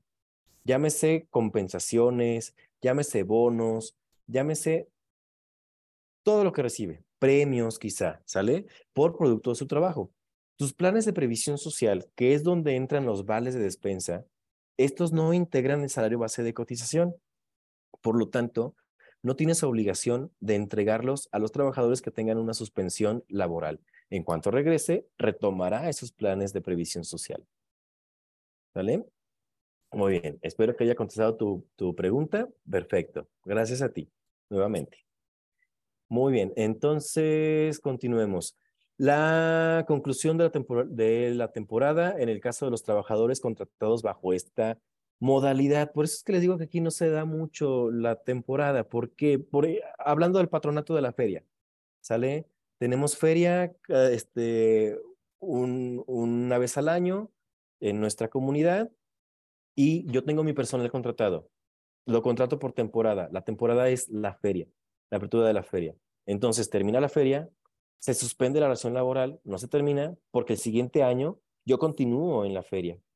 Y así sucesivamente cada año. Esos son los, los trabajos de temporalidades. ¿Sale? No es el caso, no tenemos el caso aquí con nosotros. Las licencias a que se refiere el artículo 140 de la Ley de Seguro Social. Mm, ya hoy en día, y lo vamos a ver más adelantito, existe una licencia este, en caso de que tengamos hijos menores de 16 años que estén en condiciones de enfermedades este, graves como cáncer o, enfermedades este, terminales. Para ellos se les requiere dar una licencia. Mm, gracias a la Ley Federal del Trabajo, ya nos obliga a nosotros como patrones a entregarle esa licencia y el Seguro Social también lo protege. ¿Sale? Ahí se suspende la relación laboral hasta que vuelva el trabajador. ¿Y las licencias cuándo se dan? Infinidad. Sin importar, en un periodo de 30, de, de, perdón, de tres años, en un periodo de tres años, que no pase, esta nada más es la única excepción, que no pase la licencia de, de 360, 365 días en un periodo de tres años. ¿Sale? Vámonos a ver esas causas. Este, causas de rescisión de la relación de trabajo sin responsabilidad para el patrón. Híjole, y aquí la verdad es que está bien, bien, bien este, interesante y en lo personal, como abogado que soy, este, me gusta mucho este tema de las causas de, rescisión de la relación de trabajo sin responsabilidad para el trabajador. La ley es bien bonita.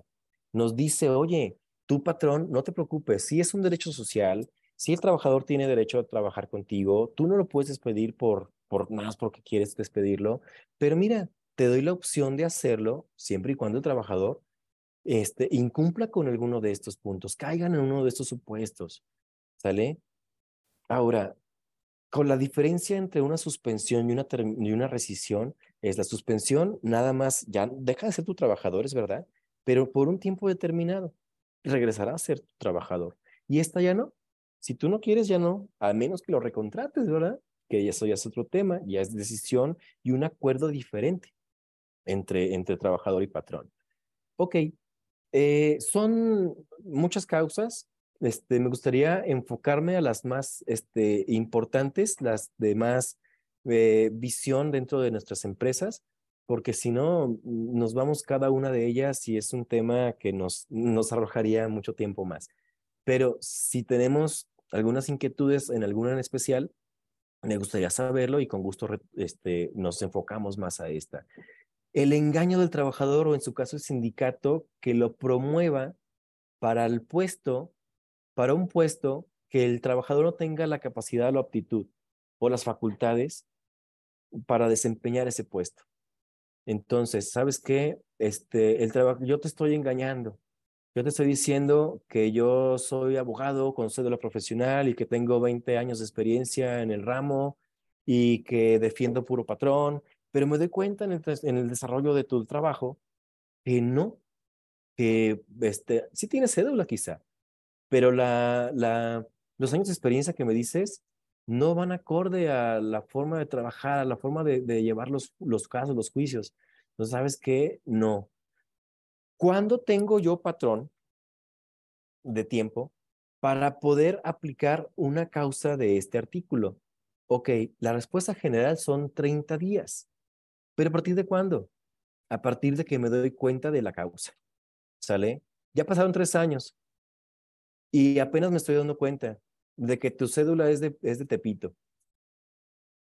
Ya, ya este, hubo un requerimiento por parte de la autoridad y me dice que no encuentran en, en el registro de profesiones tu número de cédula.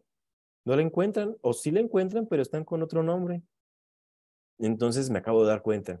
Tengo 30 días para darte el aviso de rescisión de relación laboral sin responsabilidad para el patrón. ¿Sale? A partir de, que me doy cuenta. Vuelvo a repetir. Incluye el trabajador durante sus labores en faltas de probidad u honradez. ¿Qué es probidad y honradez? Entonces, ahí es interesante este, mm, definir estos puntos que además, este, de forma subjetiva, nos manda la, la, ley federal del trabajo, ¿verdad? este, para, para ti, ¿qué es honradez? Bueno, me queda claro que una persona honrada que no toma bienes ajenos y demás, ¿verdad? Pero la probidad, la probidad luego es un tema un poquito muy es, este, peleable, ¿eh? Porque ¿qué es probidad para ti? El cumplimiento, el cumplimiento de las normas y políticas, ok, con o sin dolo.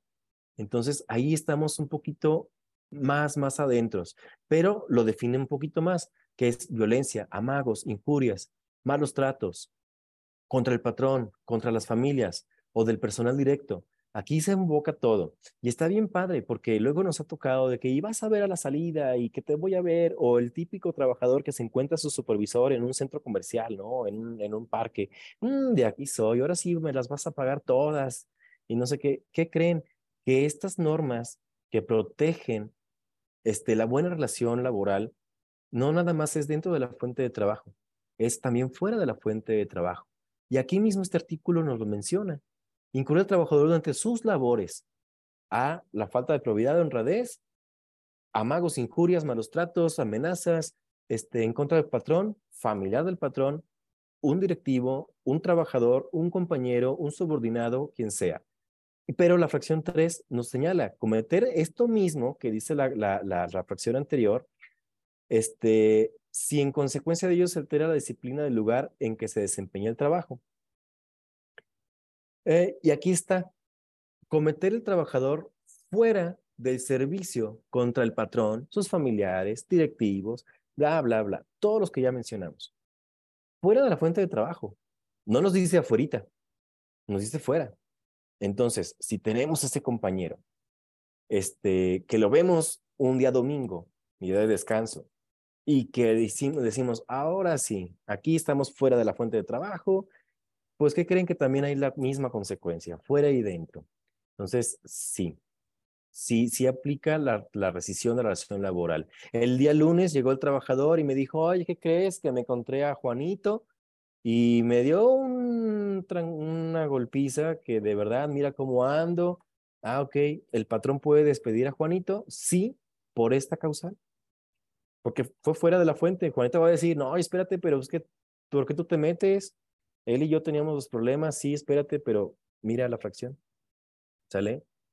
Entonces, y aquí voy a meter este punto, este, porque ya casi nos vamos a otro, a otro receso. Entonces, antes de terminar este, este, esta idea, me gustaría comentar lo siguiente. Mm, está bien bonitos estos artículos y estas causales, ¿verdad? Ahora, ¿qué tiene que ser el patrón? ¿Y qué, tarea tenemos que hacer nosotros? ¿Qué nos llevamos de tarea? La documentación. Tenemos que documentar todo. Tenemos que documentar la causa que dio origen. ¿Sale? Si no tenemos documento, no tenemos evidencia. Si no tenemos evidencia, nuestra causal queda nula y se va a traducir en un despido injustificado. Si ustedes van a juicio, es que sabes que el trabajador ocasionó este, perjuicios este, en contra de la empresa. ¿Por qué? Porque se agarraron a trancazos y se fueron contra una máquina, la máquina cayó, la máquina se descompuso y por eso es que yo levanté mi acta administrativa, muy bonito, pero no tengo las pruebas, no tengo la cámara, esa cámara casualmente ese día no funcionó y no grabó nada. No tengo las pruebas, ¿qué voy a hacer? Si no puedo probar estas causas, en un juicio es como si no tuviéramos nada. Entonces, es bien importante este, considerar esa parte. ¿Sale? Siempre documentar, siempre testigos. No me quiso firmar el acta administrativa. Pon dos testigos de asistencia. Esos dos testigos de asistencia que te firmen. Procura que esos testigos de asistencia sea gente que te vaya a durar mucho tiempo, porque los juicios son tardados. Y el día de mañana que los necesitemos presentar, necesitamos que esas personas estén todavía este, a disposición del patrón. Mm, ¿Sale? También, claro, puede estar que los buscamos y, oye, ofrécele algo para que si vaya, este, no tengo tiempo, ya tengo compromiso con otra empresa. Entonces, luego se suele ser muy complicado esta parte. Por eso es que busquen las personas que, este, que siempre estén ahí y que sean los más leales posibles. ¿Sale? Normalmente yo les podría decir que son los administrativos, es el staff, pero ustedes consideren, hay gente operativa muy leal de muchos años que también nos puede servir. Eh, digo, servir en, caso de testigos. ¿Vale? Bueno, es una reflexión que les quería compartir. Cometer el trabajador actos inmorales o de hostigamiento y acoso sexual contra cualquier persona en el establecimiento o lugar de trabajo. Esta parte, este punto, es muy necesario que lo tenemos en cuenta porque no nada más la ley federal del trabajo lo está protegiendo, todas las leyes. Estamos viviendo en una revolución este, de igualdad y de equidad impresionante en México. Y qué padre, la verdad es que nos tardamos muchos años. Se está dando ya y se está dando de una manera de, este, muy fuerte con derechos humanos. Si ustedes en sus empresas no tienen una política de, de prevención de esto, de este estudiamiento o acoso sexual, les pueden multar y derechos humanos va a venir y les y hasta les pueden nos podemos nos pueden clausurar empresa. Entonces, importantísimo tenerla, ¿vale? Relación al, eh, revelar al trabajador los secretos de fabricación o dar a conocer asuntos de carácter reservado. También este contrato de confidencialidad, manejen siempre sus contratos de confidencialidad en la empresa. Los contratos de confidencialidad se van a tres materias. La laboral, que es eh, por parte del despido, justificado. La civil, por reparación de responsabilidad civil, reparación del daño. Y la penal. También incluso hay temas penales que se pueden dar este, en incumplimiento de esas, de esas este, conductas de los trabajadores. Mm, muy bien, son las 10.50. Este, ahora sí, nos vamos puntualitos a nuestro segundo receso del día de hoy. Mm, les vuelvo a repetir, nos quedamos, mi compañero Juan Carlos, un servidor, para resolver con ustedes. Muchas gracias por la espera. Este, continuamos entonces. Este, eh, son seis horas menos los minutitos de descanso que de verdad se nos van rapidísimos. Y el material todavía tenemos muchos puntos interesantes, muchos puntos importantes que, seguimos, que queremos seguir tratando con ustedes. Y confiamos en que el tiempo nos va, nos va a dejar. Ok, eh, muy bien. Todas las causales que ustedes están viendo aquí del artículo 47, eh, es importante, conforme a la, pregunta que ya nos, nos hicieron eh, llegar, de si en automático se da. Si el trabajador, por ejemplo, en la, en la perdón, ya, ya lo pude cambiar. En la fracción décima, que es de las más comunes que podemos aplicar en nuestra fuente de trabajo, tener el trabajador más de tres faltas de asistencia en un periodo de 30 días sin permiso del patrón o sin causa justificada. Es muy común. Ahora, nada más aquí hay que aclarar una cosa. Dice más de tres faltas. No es a la tercera, es a la cuarta. ¿Sale? No se dan automático ni esta ni en ninguna, ni en ninguna otra. ¿sale? Es a decisión del patrón. Si el patrón decide rescindir su contrato por una causal, adelante. Si el patrón decide, porque sabes que, bueno, sí, la regaste, tuviste más de tres faltas, tuviste cuatro faltas, pero eres buen trabajador, eres buen elemento, mira, nada más este, te voy a sancionar, quizá puedo, puedo hacerlo, conforme a mi reglamento interno de trabajo, debidamente registrado en el centro de conciliación, que tenga validez completamente, ¿verdad? Este, te voy a sancionar, te voy a descansar sin goce de sueldo o cualquier situación, este, pero te voy a dar oportunidad con un, con un compromiso, ¿no? Con una carta de compromiso. Ok, lo podemos hacer. No es necesario que lo tengamos que dar de baja. Es decisión del patrón si incurre en una de estas causas la, la, la, la baja, la rescisión. ¿Sale? Ok, desobedecer el trabajador del patrón a sus representantes sin causa justificada siempre que se trata del trabajo contratado. Mm, bueno, negarse el trabajador a adoptar las medidas preventivas o de seguridad que establezcamos, nuestros controles de seguridad y salud en el trabajo. Concurrir el trabajador a sus labores en estado de embriaguez o bajo, bajo la influencia de algún narcótico o droga enervante. Mm, y aquí es importante conocer esta parte. Concurrir el trabajador a sus labores en estado de embriaguez o bajo la influencia de algún narcótico o droga. ¿Qué pasa si el trabajador el fin de semana estuvo tan buena la fiesta, se comió un brownie de esos este, espaciales, en lugar de especiales, espaciales, pero fue el fin de semana, no estaba este, en, en, en, en trabajo. Y el lunes, para su mala suerte, resulta que en la empresa tenemos una campaña antidopaje. Y empezamos a hacer las pruebas de todos nuestros colaboradores. Este señor salió positivo. Le tocó la mala, ni modo. Este, ¿qué pasa con ese señor? ¿Lo podemos dar de baja? ¿No está concurriendo al trabajo en estado de, este, con, con el enervante, con la droga. Lo hizo el fin de semana. Entonces ahí está muy complicado. Este, en el sentido, digo, está complicado en el sentido de que eh, tiene justificación el trabajador que no lo hizo en la fuente de trabajo. Y como abogado les digo, no es válido eso. No es válido dar de baja a un trabajador este, si sale positivo en antidoping. ¿Por qué? Porque no está concurriendo al trabajo en ese estado. Cosa contraria, que se vaya al baño y en el baño se eche su periquito y regrese y ahí sí, porque está justamente con los efectos y está concurriendo al trabajo en esos efectos. ¿Sale? El ejemplo que me gusta poner mucho. Vámonos a, ahora en estado de, de embriaguez huele el, trabajador, apesta alcohol. Huele mucho alcohol, está en la fuente de trabajo, las cámaras lo graban, se ve que se está tambaleando, se está cayendo porque ya está tan borracho que ya no puede ni sostenerse y sabes que el patrón lo va a despedir. Ok, ¿lo puedes despedir? Claro que lo puedes despedir en ese momento. Sin embargo, hay que documentar. ¿Sale? ¿Cómo lo vamos a documentar? En ese momento hazle la prueba. En ese momento hazle una, este, un alcoholímetro. ¿Sale? Y en ese momento levántale un acta. Y en ese momento que te firmen dos testigos que lo vieron en esas condiciones. Si no haces esa documentación, el trabajador se puede defender. El trabajador en sí Mm, es este, no es tan experto en manejar la ley federal del trabajo. Sin embargo, él se va a ir a asesorar.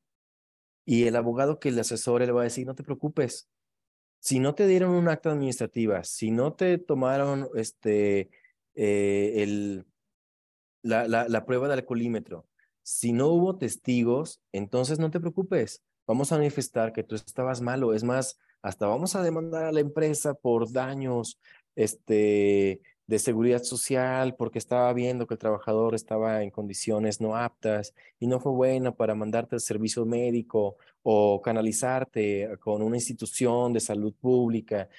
Así se las gastan los abogados, ¿eh? Tengan cuidado mucho con eso. Por eso es que es importante la documentación de los actos que den origen las terminaciones de la relación laboral. ¿Vale? Muy bien la sentencia ejecutoria, ejecutoriada que imponga al trabajador una pena de, prisión. Claro está, el trabajador fue arrestado, ya sabemos que en el arresto hay una suspensión, ¿sale? Pero, ¿qué resulta en el arresto? Este, una sentencia condenatoria. Ah, ok. Cuando exista la sentencia condenatoria, el trabajador termina la relación laboral contigo. Este, y eso tenemos que también documentarlo, ¿sale? Sin la, si en el arresto y en el transcurso del juicio penal resulta una sentencia absolutoria, entonces el trabajador puede regresar a trabajar contigo. ¿Sale? Es la suspensión, termina la suspensión, regresa. Condenatoria, mm, ya no se convierte, ya la suspensión se convierte en rescisión. Muy bien. Falta de documentos que exija las leyes, reglamentos necesarios para la prestación del servicio cuando sean imputables al trabajador. Aquí no hay más que indagar, ya les había comentado, es esta parte de los certificados, este, cédulas que necesita un profesionista o cualquier trabajador este, certificado especializado para realizar su trabajo. Las analogías, ok, las análogas. Mm, estas partes y que están señaladas con punto negro, es bien importante este, mencionarlas. El patrón que despida a un trabajador deberá darle el aviso por escrito. Y aquí de manera reflexiva les pregunto a ustedes, ¿cómo es el proceso cuando existe... Mm, perdón, me están comentando que no se escucha. ¿Sí me están escuchando o no, o no me están escuchando? Sí se escucha, ¿eh? Manuel, sí. Sí se escucha. Ok, gracias, muy amable. Ok, aquí de manera reflexiva, les, les pregunto a ustedes, cuando existe un despido justificado, ¿Cuál es el proceso que ustedes manejan en sus empresas? Porque fíjense que nos estamos dando cuenta en las asesorías de nuestros clientes que los procesos que están llevando es mediante un convenio, un convenio de terminación de la relación laboral. Ok, es válido. ¿Sabes qué? No, yo por cualquier causa, yo les hago firmar una renuncia y, les, y después de la renuncia es el finiquito. Ok, si te funciona, está padre, el convenio es válido. Este, el convenio hay que justificarlo con el 53 fracción primera, nada más. 53 fracción primera. Les vuelvo a repetir. Este, la renuncia voluntaria, si te está funcionando, es válida, sí. Pero ¿qué pasa con ese trabajador que diga, no, espérate, yo no estoy renunciando, tú me estás corriendo. No te voy a firmar nada. No, sabes que yo no quiero firmar el convenio, yo no estoy de acuerdo en la cantidad que me estás dando. Yo no te voy a firmar nada. ¿Qué vamos a hacer entonces ahí? Existe la posibilidad, gracias a este artículo, gracias a estos últimos párrafos de este artículo 47, que podamos concluir la relación laboral, incluso aunque el trabajador no esté de acuerdo, porque está incumpliendo, está, está, está en la causa de la terminación. Entonces, ¿cuál es el procedimiento que debemos de hacer? La, la propia ley, el propio artículo nos lo dice. Deberá el patrón darle al trabajador un aviso por escrito en que se refiera claramente la conducta o conductas que motiva la rescisión y la fecha o fechas que se cometieron. ¿Sabes que tienes cuatro faltas en un periodo de 30 días? El día 2, 3, 4 y 5 de febrero. No sé, puedo dar un ejemplo. ¿Sale? Yo tengo a partir de la última falta 30 días para darte de baja. Entonces, yo te puedo dar el aviso de, rescisión de la relación laboral este, hasta el 5 de marzo. ¿Sale? Estoy en tiempo, hago mi aviso y te lo doy. Trabajador, te estoy avisando que te estoy despidiendo justificadamente.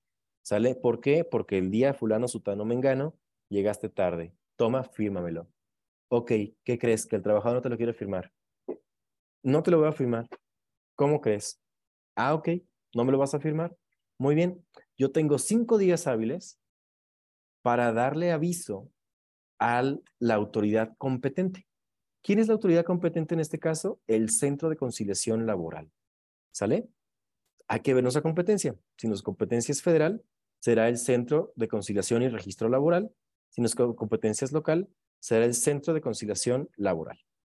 ¿Sale? Entonces, tenemos que darle el aviso. Muy bien. ¿Qué, fal ¿Qué pasa si no le doy el aviso al trabajador o en su defecto a la autoridad responsable?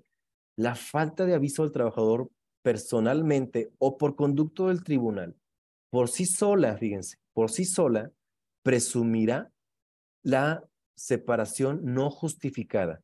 Si yo no le aviso al trabajador de su causa, se va a presumir que es injustificado el despido, salvo por el contrario. Y aquí, ¿qué nos va a corresponder? ¿Qué nos va a tocar? Demostrarlo. Demostrar la, la prueba, la prueba que acredite la causa que dio origen. ¿Sale? Eso es bien, bien importante. Y fíjense que ya con la reforma 2019 para acá, esta partecita que dice presumirá, nos la pusieron.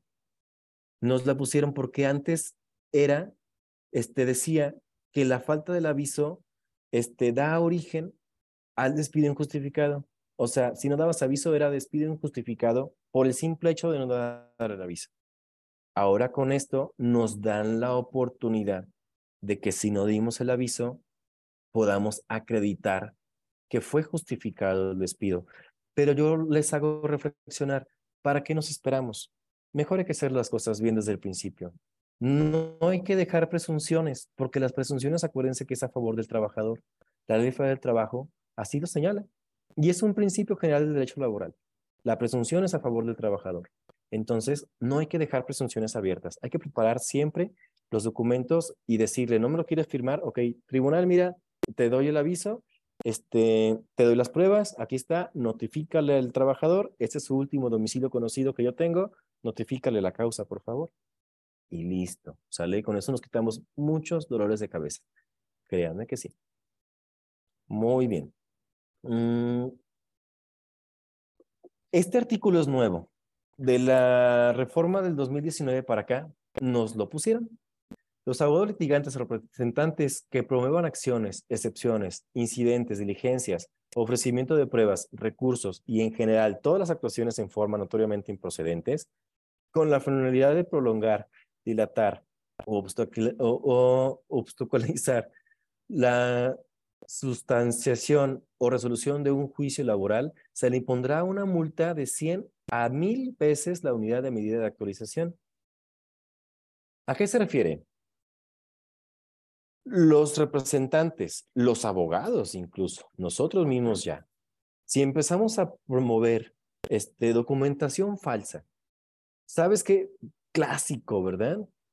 Híjoles, no hice el acta administrativa y no tengo el, el, soporte para la falta del día 3. Tengo la del 2, la del 4, la del 5, pero no tengo la del 3. Chin, hazla, hazla, hazla. Pero ya no está el trabajador, ya se fue, ya lo corrí.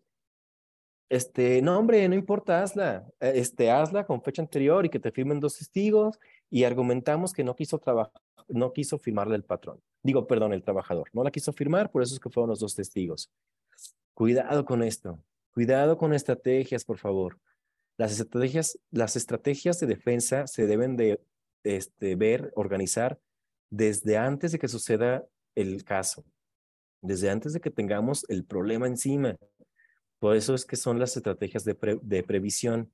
¿Sale? Nosotros en Catch tenemos un programa de previsión y de prevención muy bueno en, en temas legales, donde hemos logrado una efectividad muy positiva para nuestros clientes en caso de demandas. Con gusto, quien esté interesado, este, y aquí me aviento mi comercial, este, estamos a sus órdenes, este, con mucho gusto.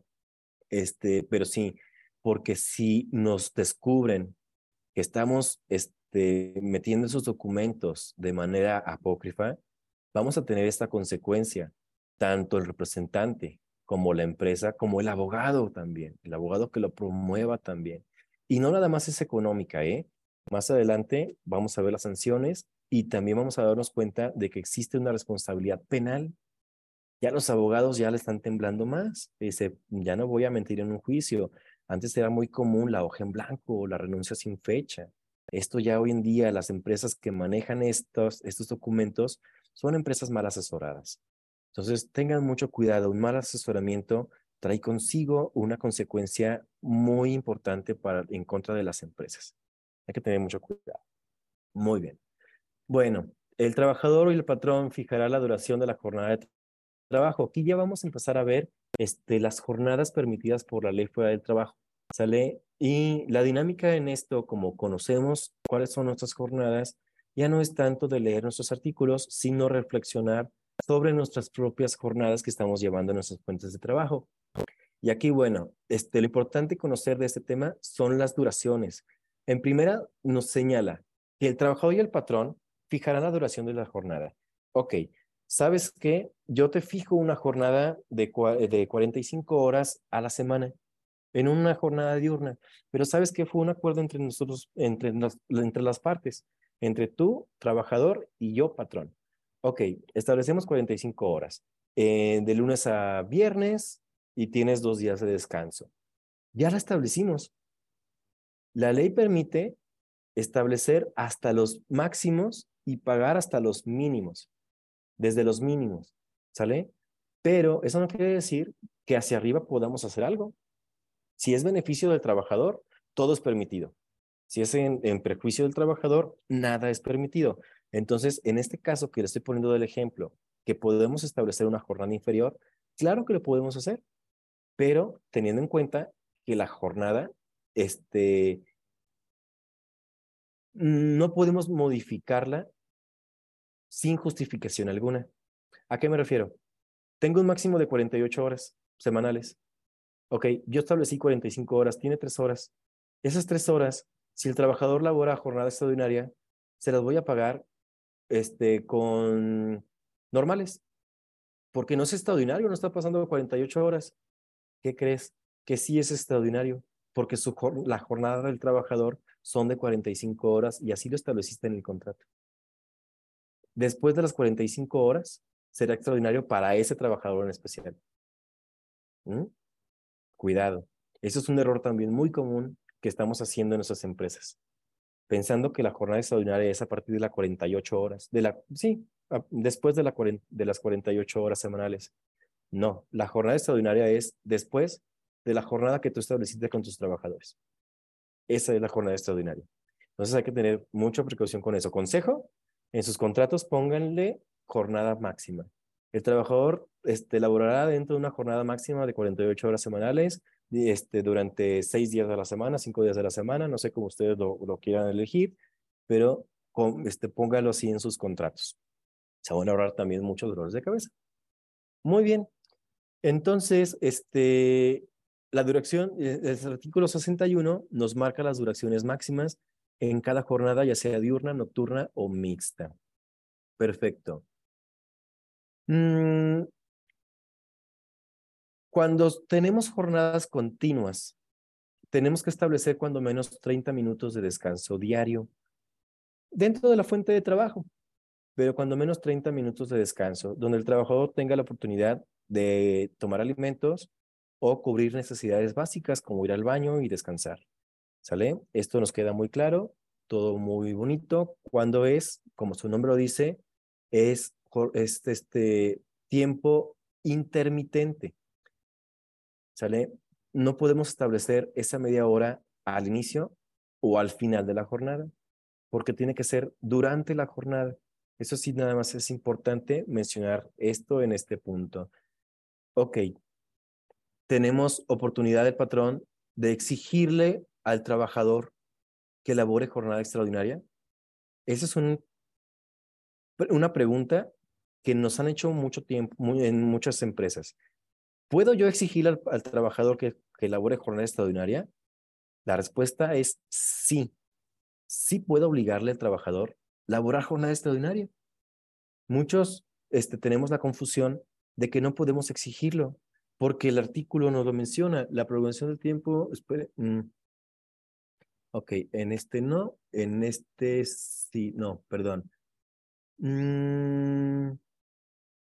Ay, ya me fui. Ya me fui. Mm. Aquí, el artículo 68. Los trabajadores no están obligados a prestar sus servicios por un tiempo mayor del permitido por este capítulo. Y es por eso es que luego se da la confusión.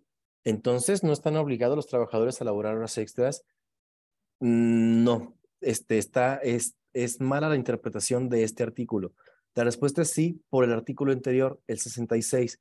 Podrá también prolongarse la jornada de trabajo por circunstancias extraordinarias sin que exceda mucho de tres horas diarias ni de tres veces a la semana. La jornada extraordinaria que, puede, que podemos obligar a los trabajadores a laborar será esta considerada en el 66. Tres días a la semana, máximo tres horas cada una de ellas. Después de esa, no podemos obligarlos.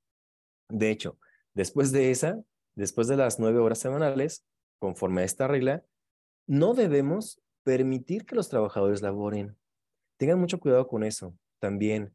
Este, este artículo 68 en su último párrafo, y específicamente aquí, este, dice, bueno, da la, da la especificación de cómo debemos de pagar las horas triples, ¿vale? Que todo el mundo los conocen, pero señala, sin perjuicio de las sanciones establecidas en esta ley. Sin perjuicio de las sanciones establecidas en esta ley. ¿Por qué? Porque derechos humanos y ley federal del trabajo y Constitución nos señala una jornada inhumana ya establecida. La jornada inhumana son las horas triples, que si las trabajan, te las tienes que pagar 200% más de la jornada normal, lo que corresponde a la jornada normal. Pero si las trabaja, además de, lo que, de que lo pagues, serás acreedor a una sanción que va hasta 5,000 UMAS. Y la sanción se da por cada trabajador afectado. Entonces, hagamos cuentas y podríamos pagar mucho por esto. Sin perjuicio, además, que derechos, por derechos humanos, si, si es persistente la conducta, nos pueda clausurar nuestra fuente de trabajo. Muy bien. Terminamos el tema de jornada extraordinaria. Este, no he leído preguntas al respecto, pero con gusto, si tienen dudas, podemos retomar, ¿eh? No hay ningún problema, podemos este, pasar. Ok, sí tenemos una, perfecto. Si trabajamos 10 horas diarias de lunes a viernes con una hora de comida al día, entonces las horas consideradas como eh, laboradas y pagadas son 45 a la semana y no 50. Ok, trabajamos de lunes a viernes con 10 horas, son 50 horas, pero tienes una hora de comida. Me gustaría que me aclararas nada más. Esa hora de comida, el trabajador tiene la posibilidad de salir de la fuente de trabajo es libre, puede salir, puede tomarla dentro o fuera de la fuente de trabajo. Eso es importante, porque si es, este, si tiene el impedimento de salir el trabajador, entonces esa hora se computa, se computa con su tiempo laborado. ¿Sale? Mm, sí es posible salir, estupendo. Entonces esa hora no lo vamos a computar. Entonces no están trabajando 50 horas a la semana están trabajando 9 por 5, 45 horas a la semana. Tú estás dentro de tu rango legal. Entonces, no hay ningún problema. ¿Sale? La diferencia es si no tienes permitido el salir de la fuente de trabajo. Eso mismo, el artículo mismo, este, nos lo menciona. Déjame atrás, este, regresarme un poquito. Y aquí está.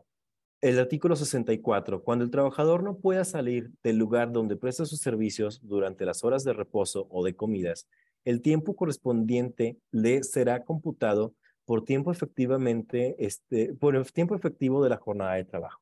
¿Sale? Es lo que les mencionaba.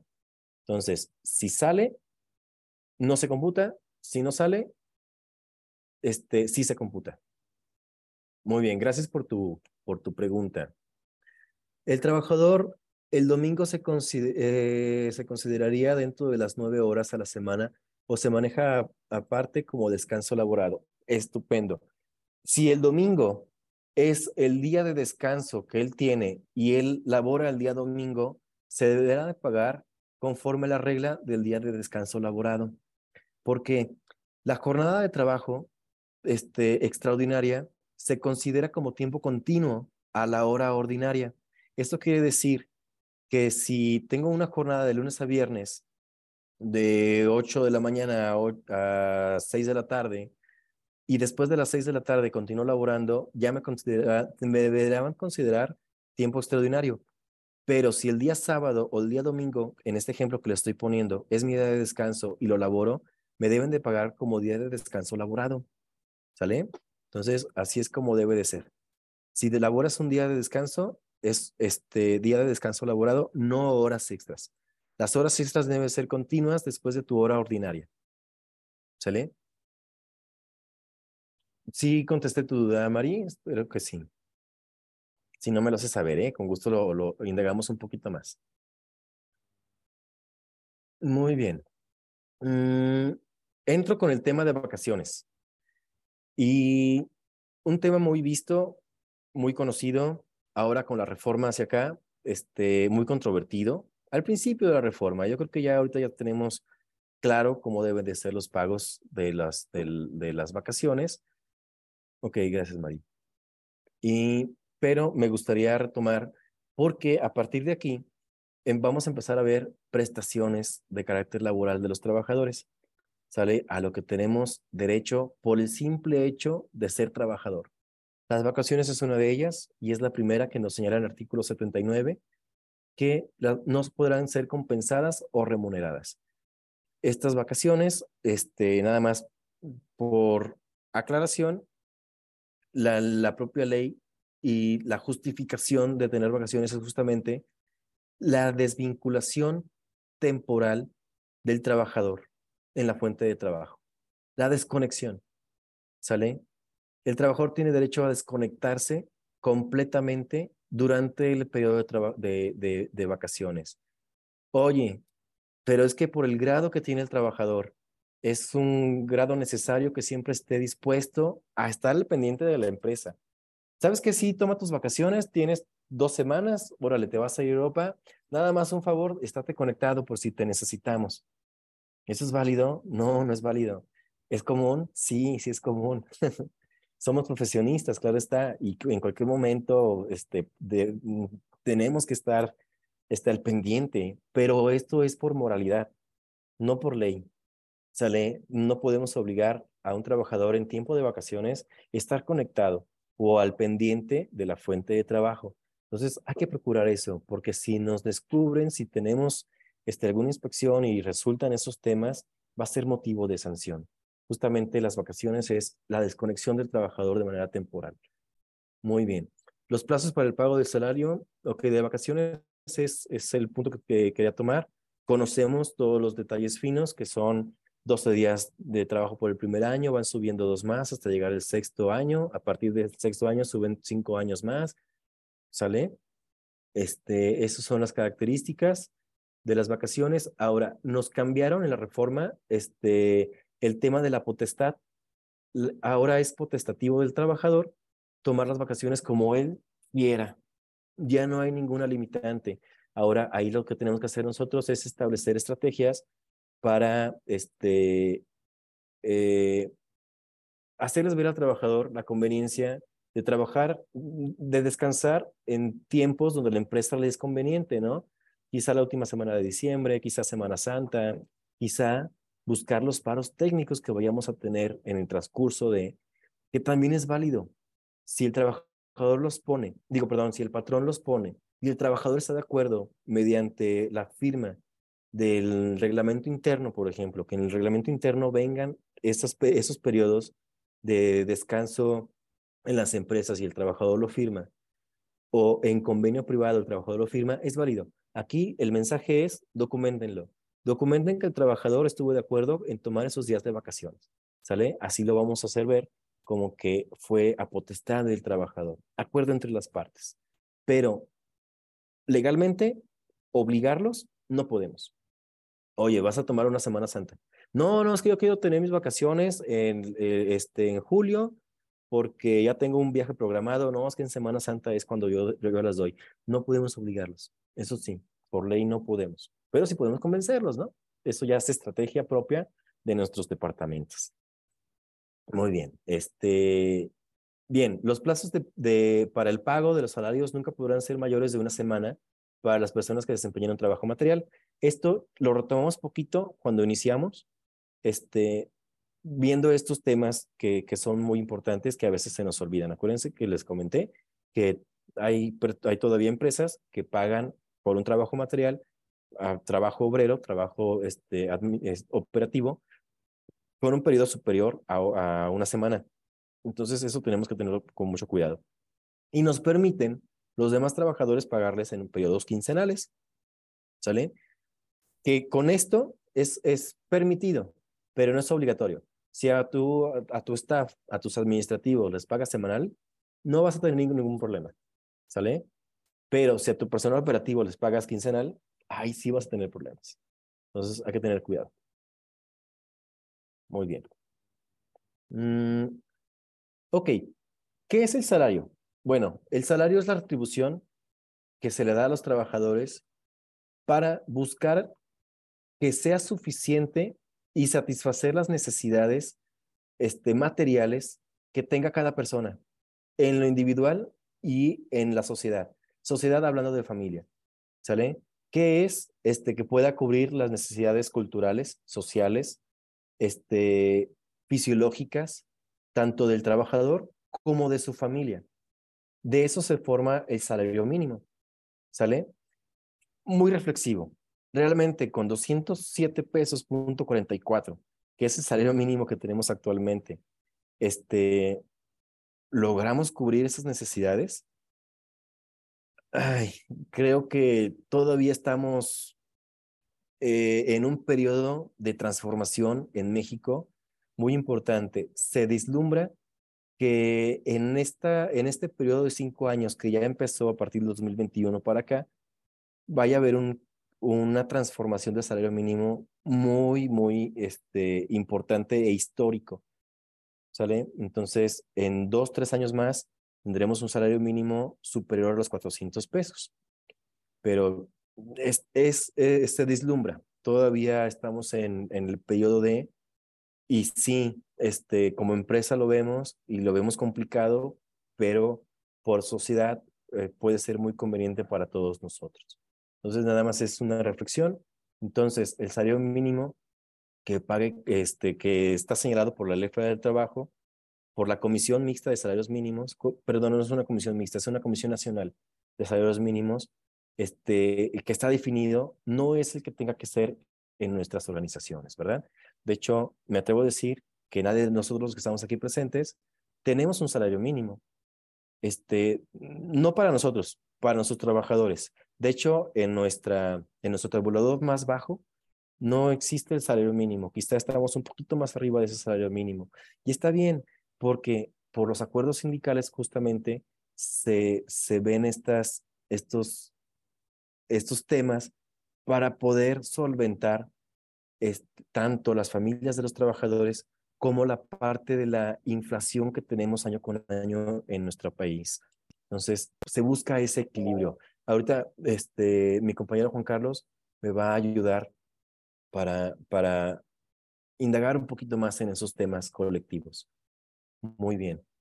El salario en efectivo deberá pagarse precisamente en moneda de curso legal, ¿sale? No está permitido cualquier otro tipo de moneda no siendo permitido hacerlo en mercancías, vales, fichas o cualquier otro signo representativo. Oye, pero yo tengo vales de despensa, entonces no puedo dar los vales de despensa. Claro que sí, porque son adicionales al salario. Todo lo que sea adicional al salario, como tú lo quieras dar, lo puedes hacer cumpliendo las reglas que trae consigo la, eh, la parte de previsión social, ¿sale? Que tiene que ser este, de observancia para todos y debe, no debe de pasar un porcentaje conforme al, eh, a la prestación que le vayas a dar de previsión social, que por regla general es el 10%. Regla general, pero hay que ver cada caso en particular. Entonces, si cubro con estos requisitos que la ley me, me permite, por estrategias además de mi empresa, porque la previsión social no es más que una estrategia de carácter fiscal, este, lo puedo hacer, pero no por parte del salario, ¿sale? Es una adición al salario. Entonces, todo hacia arriba se puede, hacia abajo nada. Mm, previo consentimiento del trabajador, y esta parte también es bien importante.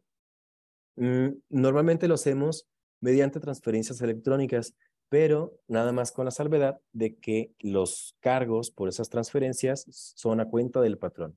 Nunca serán a cuenta del trabajador. No le podemos descontar ninguna comisión al trabajador por esos, por esos pagos. En todo caso, el trabajador deberá tener acceso a la información detallada de los conceptos y deducciones. Ok, esto, este, eh, continuación de este artículo nos señala la obligación que tenemos como patrón de este, dos cosas. Uno es entregarles un comprobante de las prestaciones que está recibiendo en cada periodo de pago, ya sea semanal o quincenal o catorcenal o diario. No sé si alguien pague diario, espero que no. Administrativamente es una locura, pero este, tenemos la obligación de señalarles cuál es el sueldo que va a recibir el trabajador, ¿sale? Y por eso es que tenemos este, nuestro pizarrón informativo quizá o la forma de que el trabajador pueda descargar su, su recibo de nómina mediante una aplicación que la propia empresa pueda, pueda generar, generar o tocar la puerta a los de recursos humanos y pedirles que les entreguen ese recibo de nómina al trabajador, ¿sale?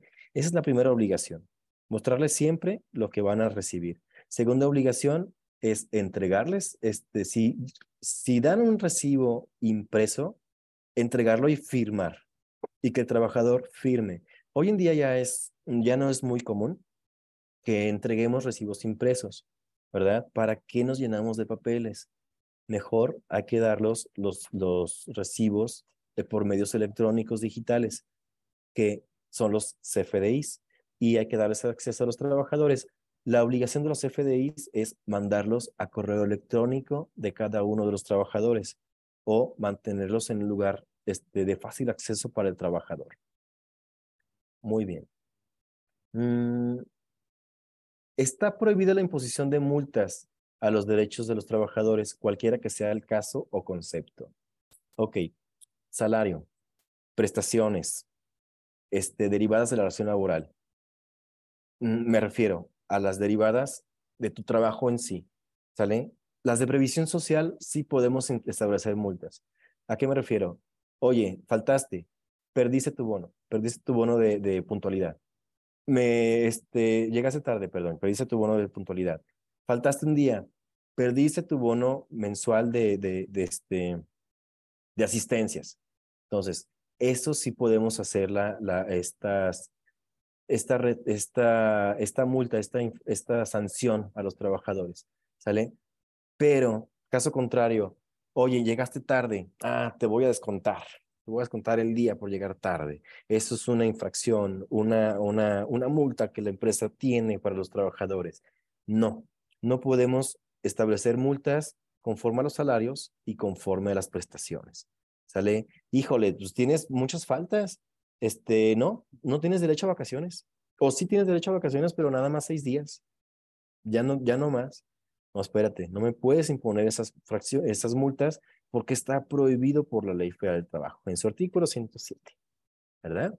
Y luego nos salen uno, uno que otro bien, bien, bien estudiado, poco no les ha tocado, que según el artículo tal de la ley tal, dice que tú no me puedes prohibir. Este, sí, sí.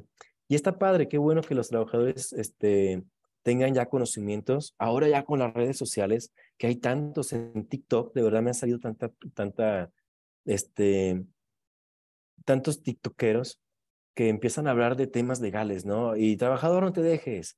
Si no te dan tu contrato colectivo, puedes acudir este, puede sacarlo a través de internet en esta página pública o pedirlo a través de la secretaría y, y demás cosas, ¿no? Entonces ya le empiezan a meter un montón de cosas a los trabajadores que ven el TikTok, entonces ya, ya, ya se sienten expertos, ¿no? Y te van a reclamar. Entonces, por eso es la importancia de que nosotros sepamos también contestarles, ¿verdad? Bueno, el de los trabajadores para mm, formular objeciones o declaraciones, ah, ok. 121. Nos brincamos este poquito desde el 117, que es donde empieza eh, las reglas que debemos de optar para el pago de las, del, del PTU. Y ahorita hoy en día todavía estamos a tiempo, estamos a 24 de mayo, todavía no se nos vence nuestro plazo. Espero que la mayoría ya hayan pagado sus PTUs. Quien no, este, estamos a tiempo, no, no nos demoremos ya mucho. Cuando menos, me imagino que sí ya deben de haber tenido integrada su comisión mixta de, de reparto de utilidades, ya debieron de haber este, puesto público la declaración anual la, la, la carátula de la declaración anual del, del, patrón, tanto en el pizarrón informativo como en el, eh, sindicato. A ver, mm, pero un momentito, tenemos una pregunta. Hola, disculpa, ¿está desactivado el chat o solo el mío? He tenido algunas complicaciones con la conexión. Ok, el chat, este, por este medio son las preguntas y respuestas, Jonathan. Mm, déjame revisar. Sí, solamente están habilitadas por ahí las preguntas y respuestas, Manuel. Perfecto, te agradezco mucho, Vero. Sí, este, el chat en sí está deshabilitado, solamente estamos habilitando el, el de preguntas y respuestas. Quick and answer. Entonces, si tienes alguna duda, Jonathan, con gusto por este medio te leemos, ¿eh? te estamos leyendo. Aquí tenemos un equipo que estamos al pendiente de, de, de, esta, de este medio de comunicación entre nosotros. ¿Eh? La parte en que se complica la conexión, eh, al principio lo tuvimos, creo que ahorita estamos bien. Espero que me confirmen que todo se esté escuchando bien. Sí, todo está bien ahorita. Ah, ok, perfecto. Muchas gracias de nuevo, Vero, muy amable. Ay, cara, ya me fui muy atrás, muy, muy adelante. Perdón, ¿eh? Ok, entonces volvemos a los temas de este o la obligación que tiene el patrón de dar reparto de utilidades a los trabajadores. ¿Sale? Eso lo vamos a encontrar a partir del 117 hasta el 126. Pero aquí nos vamos a enfocar un poquito más a temas finos. ¿Sabe por qué? Porque sabemos qué es el reparto de utilidades. Sabemos de dónde viene, sabemos el porcentaje que marca la Comisión Nacional de Reparto de Utilidades, que es el 10%, sabemos cómo integrarlo, el 5%, este, considerando los días de trabajo, a partes iguales considerando los días de trabajo, y el otro 5% considerando el sueldo de cada uno de los trabajadores. Tenemos este, presente cuando se hace nuestra declaración, este, el último día de, de, marzo, pero como esta vez cayó en, en, en, viernes, se recorrió hasta el día siguiente hábil, que fue hasta el 3 de abril. Estuvimos hasta el 3 de abril este año. Sabemos que tenemos 60 días, o sea, quiere decir que hasta el último día de este mes de, de mayo para pagar las utilidades. Eso lo tenemos muy claro, perfecto. Conocemos los procedimientos que son 10 días, este, presentarlo en, en el pizarrón informativo, la declaración, hacer nuestra comisión mixta de reparto de utilidades, presentarlo al, al sindicato, hacer este, los cálculos y pagarlo. Así de sencillo, ¿verdad? Ok, pero también es importante conocer que el trabajador, por medio del sindicato, no el trabajador en individual, él no en lo individual, pero sí por medio del sindicato, tiene derecho a formular objeciones a las declaraciones presentadas con el patrón. Y aquí les pregunto, ¿a alguien le ha pasado? No es común porque no conocemos el procedimiento, pero sí, este, sí es posible. Me detengo tantito, voy a leer una, una pregunta que tenemos acá. Desde lo de que el trabajador se presentará en estado inconveniente, tenía la duda de si el trabajador está tomando algún medicamento controlado como ansiolóticos o antidepresivos, está obligado a presentar esa receta y en caso de ser así, tiene que provenir del IMSS o puede ser de un doctor particular. Bien, si está medicado el trabajador y está tomando estos antidepresivos o esta droga controlada, este, necesariamente tiene que traer una receta. No necesariamente del IMSS, puede ser de un particular siempre y cuando traiga las características para ser tomados en cuenta. ¿Qué, ¿Cuáles son esas características? Este, estos requisitos es la institución o doctor que está emitiendo este, esta receta, que traiga el número de cédula profesional del médico, que traiga la dirección del médico, que traiga la descripción exacta de la droga controlada que se está suministrando y la duración este, que va a tomar el paciente ese, ese medicamento, la temporalidad de la, toma del, medicamento y la forma de la toma del, del medicamento. Y además, y también muy importante, la recomendación que el doctor particular le haga. En la receta debe, debe tener todo esto. Recomiendo no este, operar este, eh, maquinaria pesada, bla, bla, bla. Entonces, este, es válido con particular siempre y cuando que tenga, tenga estos requisitos. ¿Sale? Ok, entonces, bueno, volvemos a las objeciones de los trabajadores en cuanto a la declaración presentada por el patrón y sobre eso, este, considerando el reparto de utilidades. Tiene 10 días el sindicato para poder este, hacer las objeciones debidas. Después de esos 10 días, el patrón tiene el derecho 30 días posteriores a, contestar esas objeciones. Y después de la contestación del patrón, eh, Secretaría de Hacienda y Crédito Público tendrá otros 30 días más para dar respuesta sobre esa objeción. La respuesta que da este, la, la Secretaría de Hacienda y Crédito Público ya no es objetable ellos tienen la última palabra y ya no pueden, ya no podemos hacer más como trabajadores. Es muy raro, este, la verdad, les soy honesto, en la práctica no lo vemos muy común, a menos que tengas un sindicato de esos sindicatos rojos que empiecen a, a, este, a querer mm, buscar la aceptación de los trabajadores en el sentido de que mm, está viendo debilidades, entonces Quieren, no se preocupen, compañeros, yo voy a hacer hasta lo posible, lo imposible para que este, la autoridad revise esos números y pueda determinar una cantidad mayor en beneficio de todos ustedes y a menos que tengamos un sindicato de ese tipo, este, lo, sí lo vamos a ver en la, en la práctica. Pero no se preocupen, es un, es un tema que ya no es tanto de nosotros ni de los trabajadores, es de Hacienda. Y si nuestro departamento contable de finanzas hizo todas las cosas bien, no tienen nada de qué preocuparse. Los números serán siendo iguales. ¿Sale? Entonces, todo esto que estamos viendo aquí en pantalla es la continuación de lo que le estaba diciendo, los plazos, los, plazos, los momentos, los 30 días siguientes, este, la resolución, los 30 días siguientes de Hacienda y lo que le estaba mencionando, la anterior a excepción de que el patrón no hubiese obtenido el tribunal la suspensión del reparto de este adicional de utilidades. ¿A qué se refiere? A pesar de que estemos en tiempo de revisión por objeción del sindicato, este, debemos de cumplir con nuestra obligación de, parto, de, pago de reparto de utilidades. ¿Sale? Debemos de cumplir. Si sale que hay que pagar más, se hará el ajuste. Pero ¿cuándo pago el ajuste? Y también eso aplica con las declaraciones complementarias. ¿eh? hice una, una declaración complementaria y necesito hacer un ajuste. ¿Cuándo tengo que pagar el ajuste? Lo puedo pagar cuando yo quiera, hasta antes de, este, perdón, o juntarlo con la declaración del ejercicio fiscal del año, del año siguiente. Del año 2023 lo juntaré para pagar este, este, en el 2024, la del 2023, con este ajuste. Recomendable yo les digo, este, si ya tenemos los números, hay que pagarlo. Este, se hizo la, la declaración complementaria, resultó pagar más este, utilidades, páguenlo. Van a causar una buena imagen en sus empresas y una sensación de comodidad para los trabajadores. Ah, mira qué honestos. Ah, mira que a todo da. Si, si nos mm, resultó más y nos pagaron más, va a ser positivo para ustedes. ¿eh? Es recomendación. Legalmente lo pueden juntar con el ejercicio fiscal del año siguiente.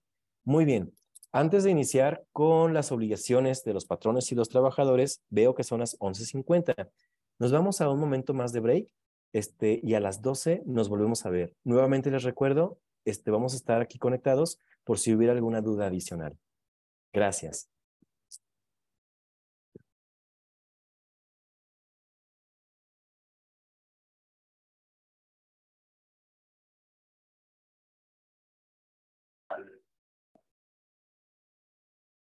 A los siguientes puntos, a los siguientes artículos, a este regreso a los básicos para, para nuestros equipos de, de recursos humanos. Muy bien, eh, las obligaciones de los patrones también debemos saber y, darle una refrescada a nuestra memoria colectiva. Eh, el tema de nuestras obligaciones, van a ver aquí algunas, las, las más importantes que tenemos. Pues primera sería expedir cada 15 días a solicitud de los trabajadores una constancia escrita del número de días trabajados y del salario percibido. Eh, me está marcando muy bien. Me marcó un poco de desestabilización. Ya estamos checando el tema del internet. Eh, expedir al trabajador que lo solicite o se separe de la empresa dentro del término de tres días una constancia escrita relativa a sus servicios. Prácticamente esta, esta constancia como tal la, la eh, conocemos cuando el trabajador eh, se da de baja, se retira y nos pide, ellos, los trabajadores acostumbran a llamarle una carta de recomendación, pero en realidad es una constancia de, de su trabajo y es lo que podemos e, emitir. Eh, otra obligación de los patrones es hacer por su cuenta cuando empleen más de 100 y menos de 1000 trabajadores los gastos indispensables para sostener en forma decorosa los estudios técnicos, industriales o prácticos en centros especiales nacionales o extranjeros de uno de sus trabajadores o de uno de los hijos de estos, designado en atención a sus aptitudes, cualidades y dedicación por los mismos trabajadores y el patrón. Cuando tengan a su servicio más de mil trabajadores, deberán sostener tres becarios en las condiciones señaladas. Ya habló el licenciado Manuel del tema de los becarios. El patrón solo podrá cancelar la beca cuando sea reprobado el becario en curso de un año o cuando se observe mala conducta. Pero en esos casos será sustituido por otro. Los becarios que hayan terminado sus estudios deberán prestar su servicio al patrón que lo hubiese becado durante un año por lo menos. Ya también tocamos el tema.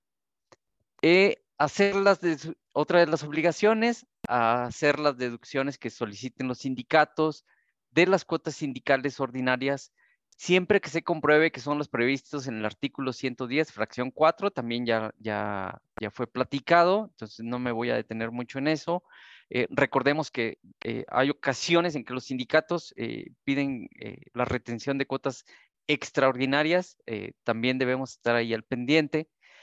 Eh, contribuir al fomento de las actividades culturales y del deporte entre sus trabajadores y proporcionarle los equipos y útiles indispensables. Creo que está más que claro. Afiliar al centro de trabajo, al Instituto del Fondo Nacional para el Consumo de los Trabajadores, a efecto de que los trabajadores puedan ser sujetos del crédito que proporciona dicha entidad. Este también, eh, al parecer, la mayoría de nuestros clientes y... Perdón, Juan Carlos, se está escuchando muy mal. Eh, me escuchas, estamos ya cumpliendo, está escuchando. Sí, yo te escucho bien, Vero. Déjame cambiar de conexión. Está volviendo a cortar, sí, gracias. Voy, denme un segundo, voy a cambiar de conexión, por favor.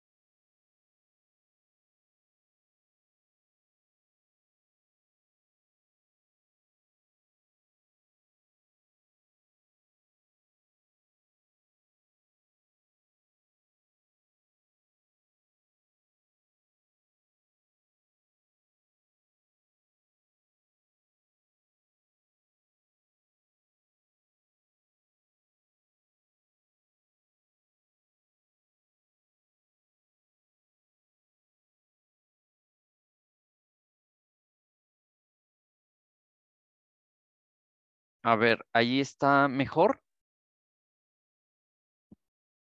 ¿Sí me Hasta escuchan? el momento sí. Ok, Este, voy- a dejar apagada la, la cámara. Este, les voy a pedir una disculpa para ver si mejora un poco la, la conexión. Ya volvimos a hacer el reporte. gracias. Gracias a ti, Vero. Ok. eh, entregar a los trabajadores eh, en aquellas empresas que tienen eh, signado o que se quedaron con, con un contrato colectivo de trabajo eh, inicial o la revisión que se haga posterior de, de ese contrato colectivo de trabajo dentro de los 15 días siguientes a que dicho contrato sea depositado ante el Centro Federal de Conciliación y Registro Laboral. Eh, tenemos los eventos, ya pasó todo el periodo de legitimaciones, pero ahora recordemos que estaremos próximamente en las revisiones, ya sean eh, contractuales, las, las salariales, esas serán cada año, como bien lo saben, ahí no hay necesidad de, de entregar un contrato colectivo, pero después de la votación que se haga en, en el caso de las revisiones contractuales, pues al depósito, eh, cuando los trabajadores aprueben esta, este convenio, las prestaciones que se le ofrecen en este convenio, pues después de los 15 días ya estaremos obligados a entregar un ejemplar de ese nuevo contrato colectivo de trabajo. Implementar un acuerdo con los trabajadores, un protocolo para, para prevenir la discriminación por razones de género y atención de casos de violencia y acoso u hostigamiento sexual, así como erradicar el trabajo infantil. Eso eh, también lo comentó ya hace rato, los tipos de hostigamiento, de acoso, la discriminación, pero sí es muy importante para las empresas tener el, el, el protocolo que sepan todos los que integran la compañía cuáles son los pasos a seguir en caso de que se dé alguna de estas situaciones, ¿sí? Es otro de los puntos que, que creo que sigo con problemas, ¿verdad? Pero... Oh, me dicen es. que se escucha bien. Ok. No, Bueno, sí se escucha cortado. gracias. Ah, sí, se escucha cortado. Muy bien. Déjame, sigo cambiando. Voy otro segundo, por favor. Si puedes apagar la cámara. Está estás apagada. compartiendo. Estás, bueno, es- si puedes dejar de compartir la imagen de fondo. Ok.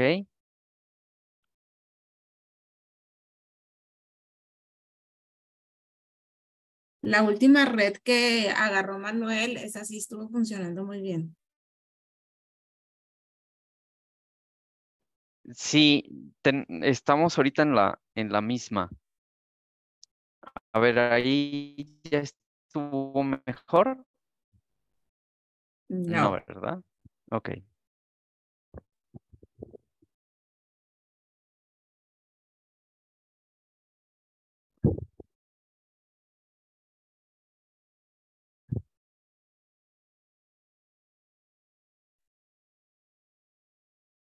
Muy bien. Ahí estoy. Eh, damos a la siguiente, por favor. Gracias.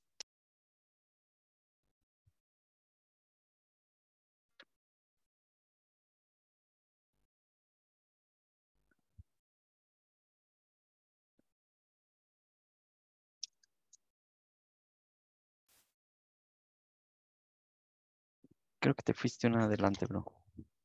Una atrás. Ahí está. Y aquí, aquí, muy bien, gracias. ¿eh? Una, una disculpa por, por este tema que, técnico que estamos teniendo.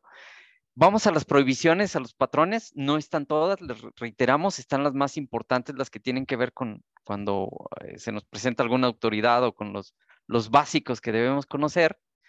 Pues emplear el sistema, la denominada lista negra, ¿no? Que, que se puede usar de repente entre, entre, mm, bueno, esperemos que ya no esté pasando, pero los trabajadores de repente dicen, oye, no me, no me están dando trabajo, ¿qué está sucediendo?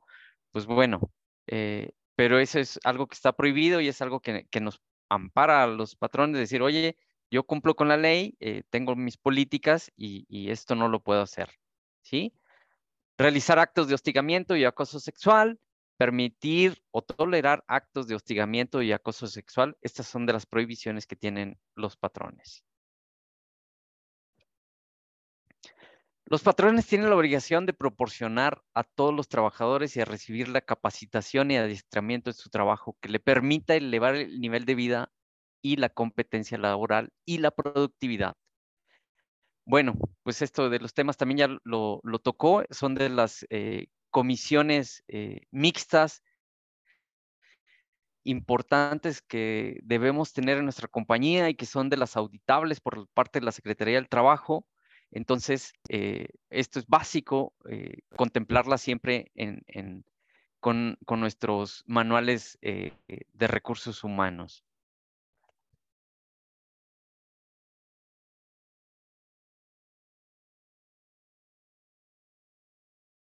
Estamos en el mismo, estamos hablando sobre temas de, capacitación. Voy a, voy a obviar esta, esta filmina. ¿Seguimos, man?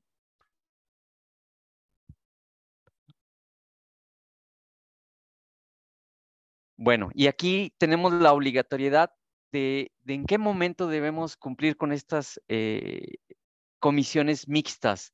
Si, si, nuestra empresa, que casi estamos seguros que, dentro de CIMAL eh, la mayoría tiene más de 50, o si es la excepción en alguna de ellas, pues bueno, ya, corresponderá aplicar cada situación, ¿no? Pero aquí en el 153E podemos encontrar la obligación de las empresas que cuenten con más de 50 trabajadores de constituir las comisiones mixtas de capacitación, adiestramiento y productividad. ¿Sí? Bueno, ahí están eh, en cada uno de, los datos que, debe, cuál es la, particularidad o el fin de integrar esta, esta comisión y ahí es donde eh, dentro de los contratos podemos eh, poner cuando es por capacitación, es el momento en que nos da para esta comisión poder decidir si el trabajador continúa o no durante ese periodo de capacitación.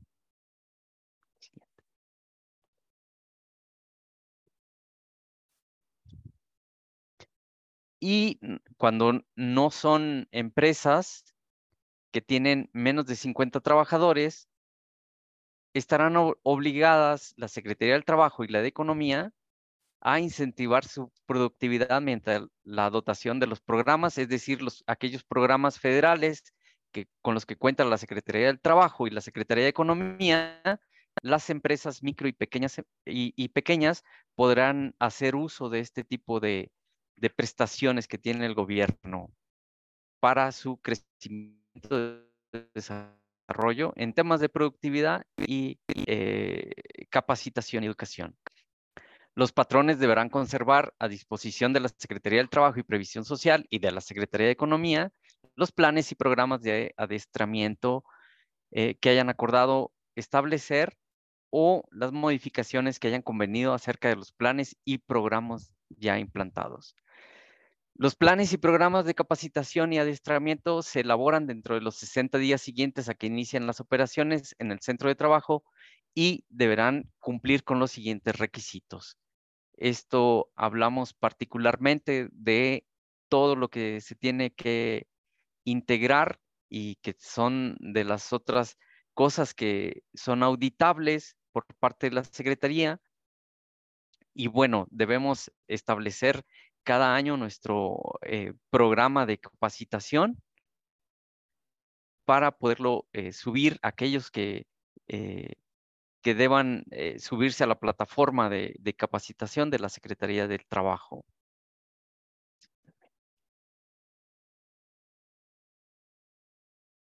Y aquí tenemos el tema de la obligación, cuando el patrón no cumple con la obligación de conservar esta información, pues bueno, ahí eh, en términos del artículo 153N, ah, no se lleven a la práctica estos planes de capacitación, vienen las sanciones conforme a lo dispuesto a la ley. Entonces, pues debemos estar siempre eh, muy pendientes de cumplir en cada momento, estar revisando con nuestro encargado de, desarrollo eh, organizacional o, quien determine eh, la dirección de recursos humanos.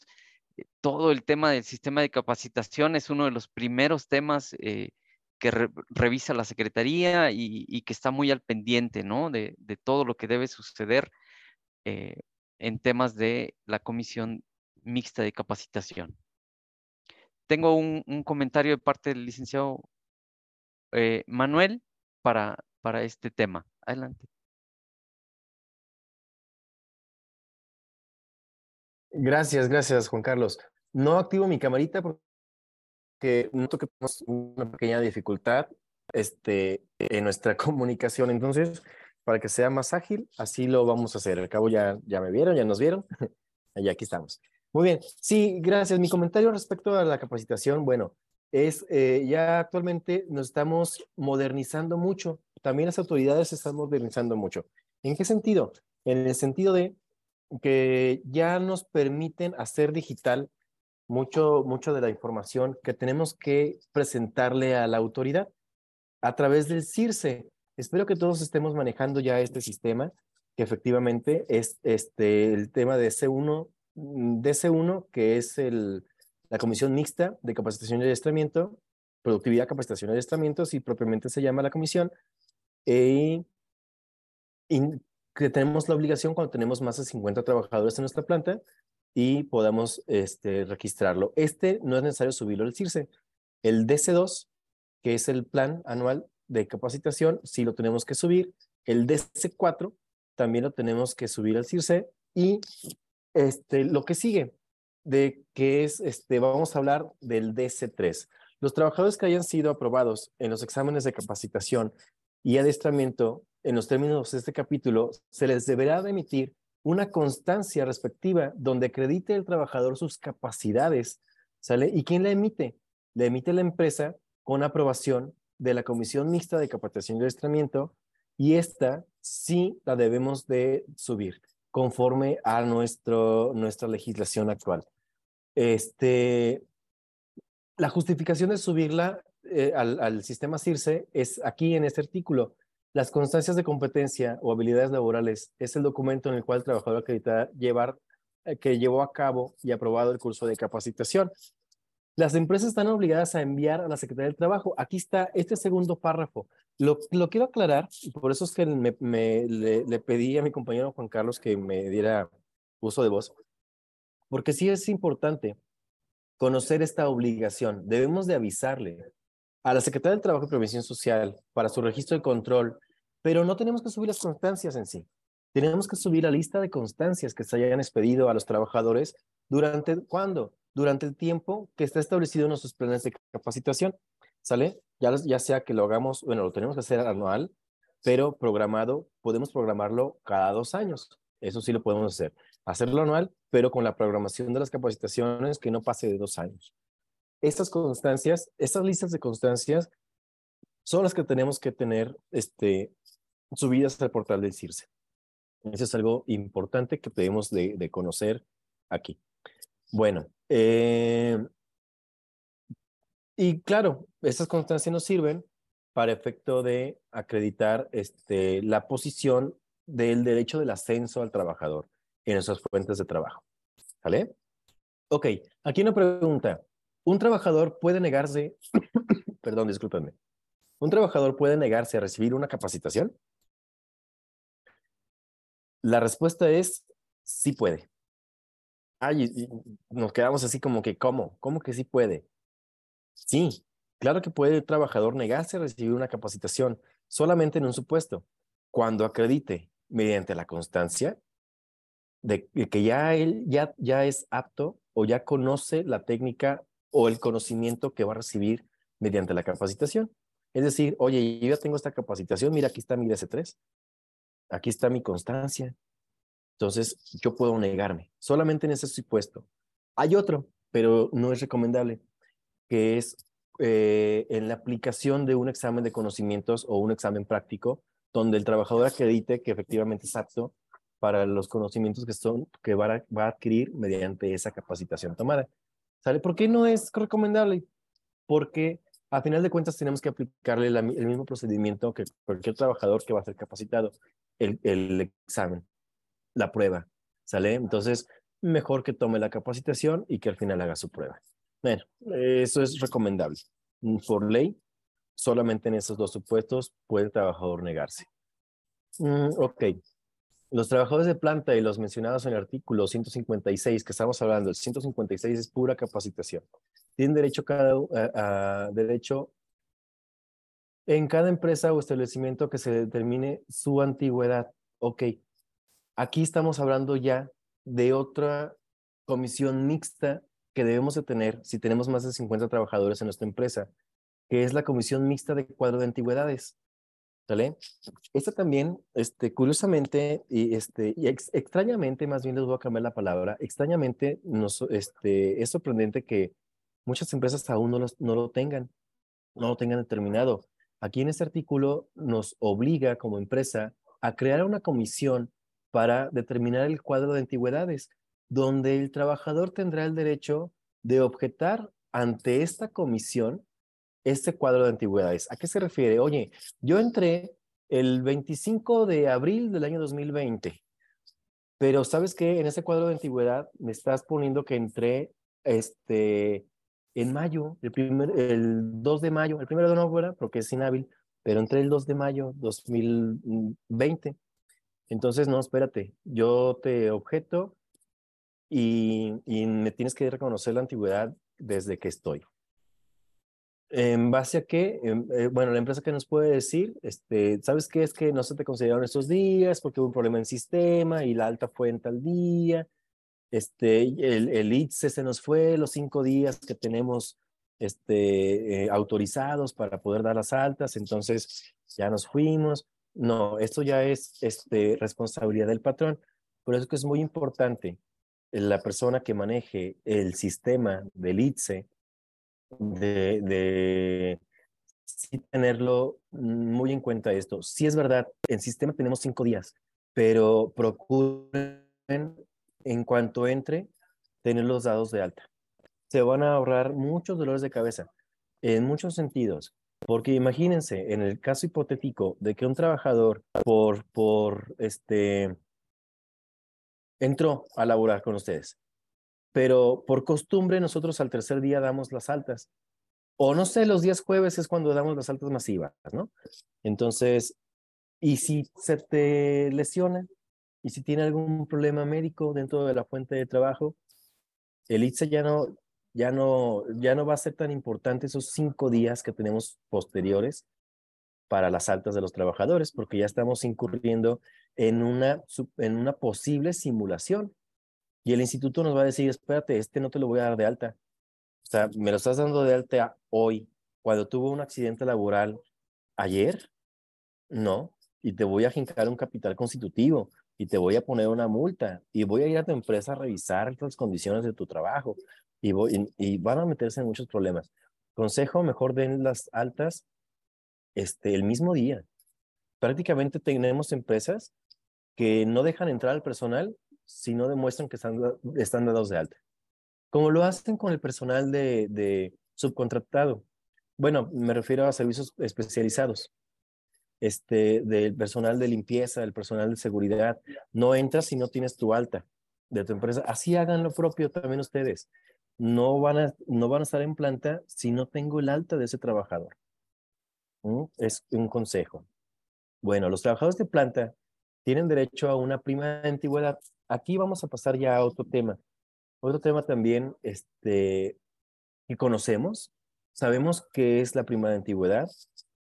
Este, sabemos pagar la prima de antigüedad, que es con un tope salarial. Son dos veces el salario mínimo general vigente en la región donde nos encontremos si el trabajador pasa de esos dos salarios mínimos.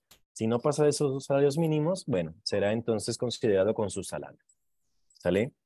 Pero, ¿por qué es importante mencionarlo?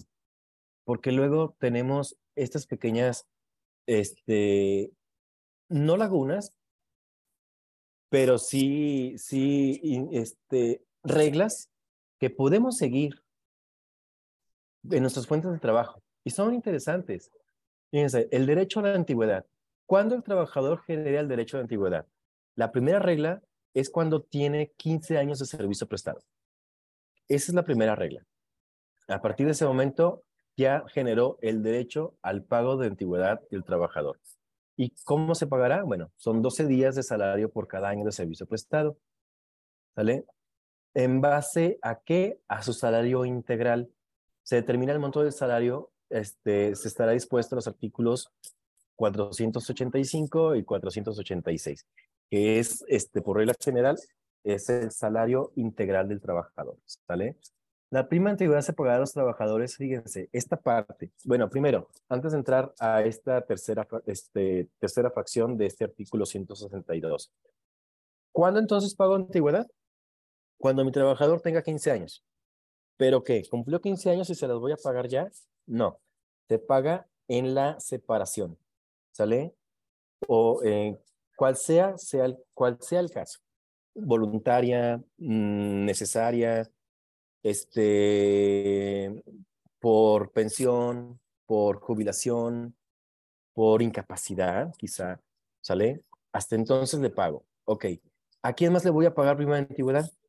Le voy a pagar prima de antigüedad también a los que son separados de manera injustificada de la fuente de trabajo, sea cual sea el tiempo que hayan durado laborando. Oye, duró un mes y lo corrí. Ah, ok. Entonces la prima de antigüedad será en proporción al mes. Si son 12 días por año, entonces es un día por mes. ¿Sale? Le pagarás un día, lo equivalente a un día, conforme a la misma regla, el tope salarial de los dos salarios mínimos en caso de que el trabajador sobrepase esos dos salarios mínimos. ¿Sale? ¿A quién más le voy a pagar prima de antigüedad? ¿Ok? Al fallecimiento. Si tú, un trabajador fallece, sea cual sea la causa, a ese trabajo, bueno, no al trabajador, porque ya va a estar fallecido, ¿va? Pero los familiares, a los beneficiarios del trabajador, se le pagará también la prima de antigüedad, sea cual sea la temporalidad. Ok, hay otro que es donde este, a veces eh, como empresa nos olvidamos. Cuando el trabajador es separado por una causa justificada del artículo 47 que ya vimos en las diapositivas anteriores, si invocamos una causa de despido justificado por alguna, alguna razón del artículo 47, también le vamos a pagar prima de antigüedad al trabajador. ¿Vale? También es obligación por ley. Y este artículo nos lo va a ir diciendo. Ok, estamos ahora sí, para pasar a la fracción tercera. Estamos en el supuesto de que tengo este 50 bajas. ¿Sabes qué? Tengo 50 personas que ya están en proceso de pensión de, por parte del IMSS, tienen 60 años o más, este, y ya me pidieron que los diera de baja porque van a iniciar su proceso de jubilación. Ok, pero todos tienen más de 15 años trabajando en mi empresa. ¿Qué pasa en esos casos? ¿Les tengo que pagar la primera antigüedad a todos? Bueno, este artículo nos da las reglas de cómo ir pagando las primas de antigüedades. Ok, empecemos entonces. La prima de antigüedad se pagará a los trabajadores que se separen voluntariamente de su empleo siempre que hayan cumplido 15 años de servicio, por lo menos. Asimismo, se pagará a los que se sean separados por causa justificada, fíjense. Esta es la, esta es la razón por la cual debemos de pagar prima de antigüedad cuando los separamos por causa justificada. ¿Sale? Y a los que estén separados de su empleo, independientemente de la justificación o injustificación del despido. ¿Sale? Te despido, te pago prima de antigüedad, ya sea justificado o injustificado. Perfecto. Y aquí están las reglas. Si el número de trabajadores que se retire dentro del término de un año no excede del 10% del total de los trabajadores, la empresa o establecimiento este, o de las de una de las categorías determinada, el pago se hará en el momento del retiro. Si mis trabajadores, en el supuesto que les digo, son 50 trabajadores que se me están retirando y a todos ellos les corresponde prima de antigüedad. Ok, si no me pasa del 10%, entonces tengo 501 trabajadores en mi planta. No me pasa del 10%. ¿Sale? Entonces tengo que pagarle al momento de su retiro. Al momento de su retiro, ahí está tu prima de antigüedad. Ok, ¿sabes qué? No, yo tengo 400 trabajadores en mi planta y se me van 50. Ah, ok. Si el número de trabajadores a que se refiere, a que, eh, de que se retire, excede el 10%, se pagará a los, de, a los que primeramente se retiren y podrán diferirse para el año siguiente el pago de los trabajadores que excedan de dicho porcentaje. Fíjense qué interesante. Entonces, dentro de un periodo de un año, ya se me fueron este, más del 10% de mis trabajadores. Tengo 400 y ya tengo 43 personas que se me fueron. Ok, hasta antes de cumplir los, el 10%, les pagué a cada uno de ellos la prima de antigüedad, porque así me lo exige la ley. El, el, apartado va de la fracción cuarta de este artículo 162. ¿Ok? Pero ¿qué, es? Estoy dentro del año y ya se me fueron otros que ya me, ya me sobrepasa del 10%. Entonces, a esas personas les puedo diferir el pago hasta el año que viene. ¿Sabes qué? Espérame, no te voy a pagar tu prima antigüedad. No, es que tengo derecho. Sí, sí tienes derecho, pero ya pasaste, este, ya pasé yo de, como empresa de mi 10%. Ya te lo puedo diferir este, hasta el año que viene. Entonces te lo voy a pagar el año que viene. Es legal, completamente legal. Ok, eso es cuando eh, paulatinamente se, se da ese, ese, proceso. Pero aquí el, inciso C refiere, si el, si el retiro se efectúa al mismo tiempo por un número de trabajadores mayor del porcentaje mencionado, o sea, quiere decir que todos se van a ir al mismo tiempo, todos se, se me van y sobrepasan el 10% de mi, de, de, de mi plantilla, de mi personal, de mi headcount. Entonces, a quien primero les pagaré será a los que tienen mayor antigüedad, ¿sale? Todos tienen el supuesto de la prima de antigüedad, todos tienen arriba de 15, de 15 años, ¿ok? Pero uno tiene 25 años, otro tiene 20, otro tiene 16, otro tiene 17. Entonces le pagaré primero a los de la antigüedad más alta y podré diferir hasta el año que viene a los de la antigüedad más baja. ¿En qué porcentaje? En el porcentaje que se ajuste a menos del 10% de tu plantilla. ¿Sale? Eso está bien interesante, porque la verdad en la práctica no lo hacemos mucho.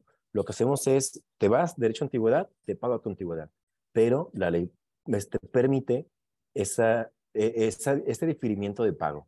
En cuanto a esta prestación, ¿eh? única y exclusivamente en esta, esta prestación de prima de antigüedad. Ok, aquí están las otras justificaciones que ya les había comentado. El caso de muerte del trabajador, cualquiera que sea su antigüedad, la prima corresponde, correspondiente se pagará a las personas mencionadas en el, en el artículo 501. ¿Cuáles son los de 501? Los beneficiarios de los trabajadores. ¿Sale? Ya por ley, quien determinó el trabajador a través de este, el, contrato, el contrato individual de trabajo o a través de un adendum, si existió el adendum, a esa persona será entregado porque es la voluntad del trabajador. Fíjense que esta parte este, es muy, muy interesante y está muy controvertido. Porque si el trabajador al momento de entrar a la fuente de trabajo este, puso como beneficiaria a su mamá, pero en el transcurso se casó, este, tuvo hijos. Entonces, la ley civil determina que quien tiene derecho a una este, a una herencia, si no deja testamento, obviamente, será los descendientes y ascendientes en primer grado, en primer término. Papás, mamás, si todavía viven, hijos, este, o cónyuge. Cónyuge 50%, hijos 50%, si viven todavía. Si estás separado, no tiene cónyuge, entonces serán los hijos al 100%. De lo contrario, bueno, ya nos vamos a las demás ramas, que son los hermanos, que son los primos, los tíos, y encontramos a alguien que tenga derecho a la herencia. Eso es hablando de, herencia. Aquí en materia laboral es muy distinto, la herencia, ya es muy distinto, porque no hablamos de herederos, hablamos de beneficiarios. Y los beneficiarios deben de ser conforme a la voluntad del trabajador. Yo deseo que esta persona cobre mis prestaciones cuando este, en caso de que yo fallezca o yo falte, ¿no? Entonces, ahí no, no va a importar mucho que la materia civil diga, mis hijos son mis beneficiarios. Si yo como beneficiario, perdón, mis hijos son mis herederos. Si yo como trabajador puse a, pues a mi amiguita, ¿no? Quizá, digo, por poner un ejemplo. Póngame este, por quedar bien con ella, mira, ya te puse como beneficiaria para que veas que sí te quiero. Este, pues que creen que ella va a ser la beneficiaria, aunque las leyes civiles digan lo contrario. ¿Sale? Hay que tener mucho cuidado con eso. Por eso es que ser muy incisivos con los trabajadores.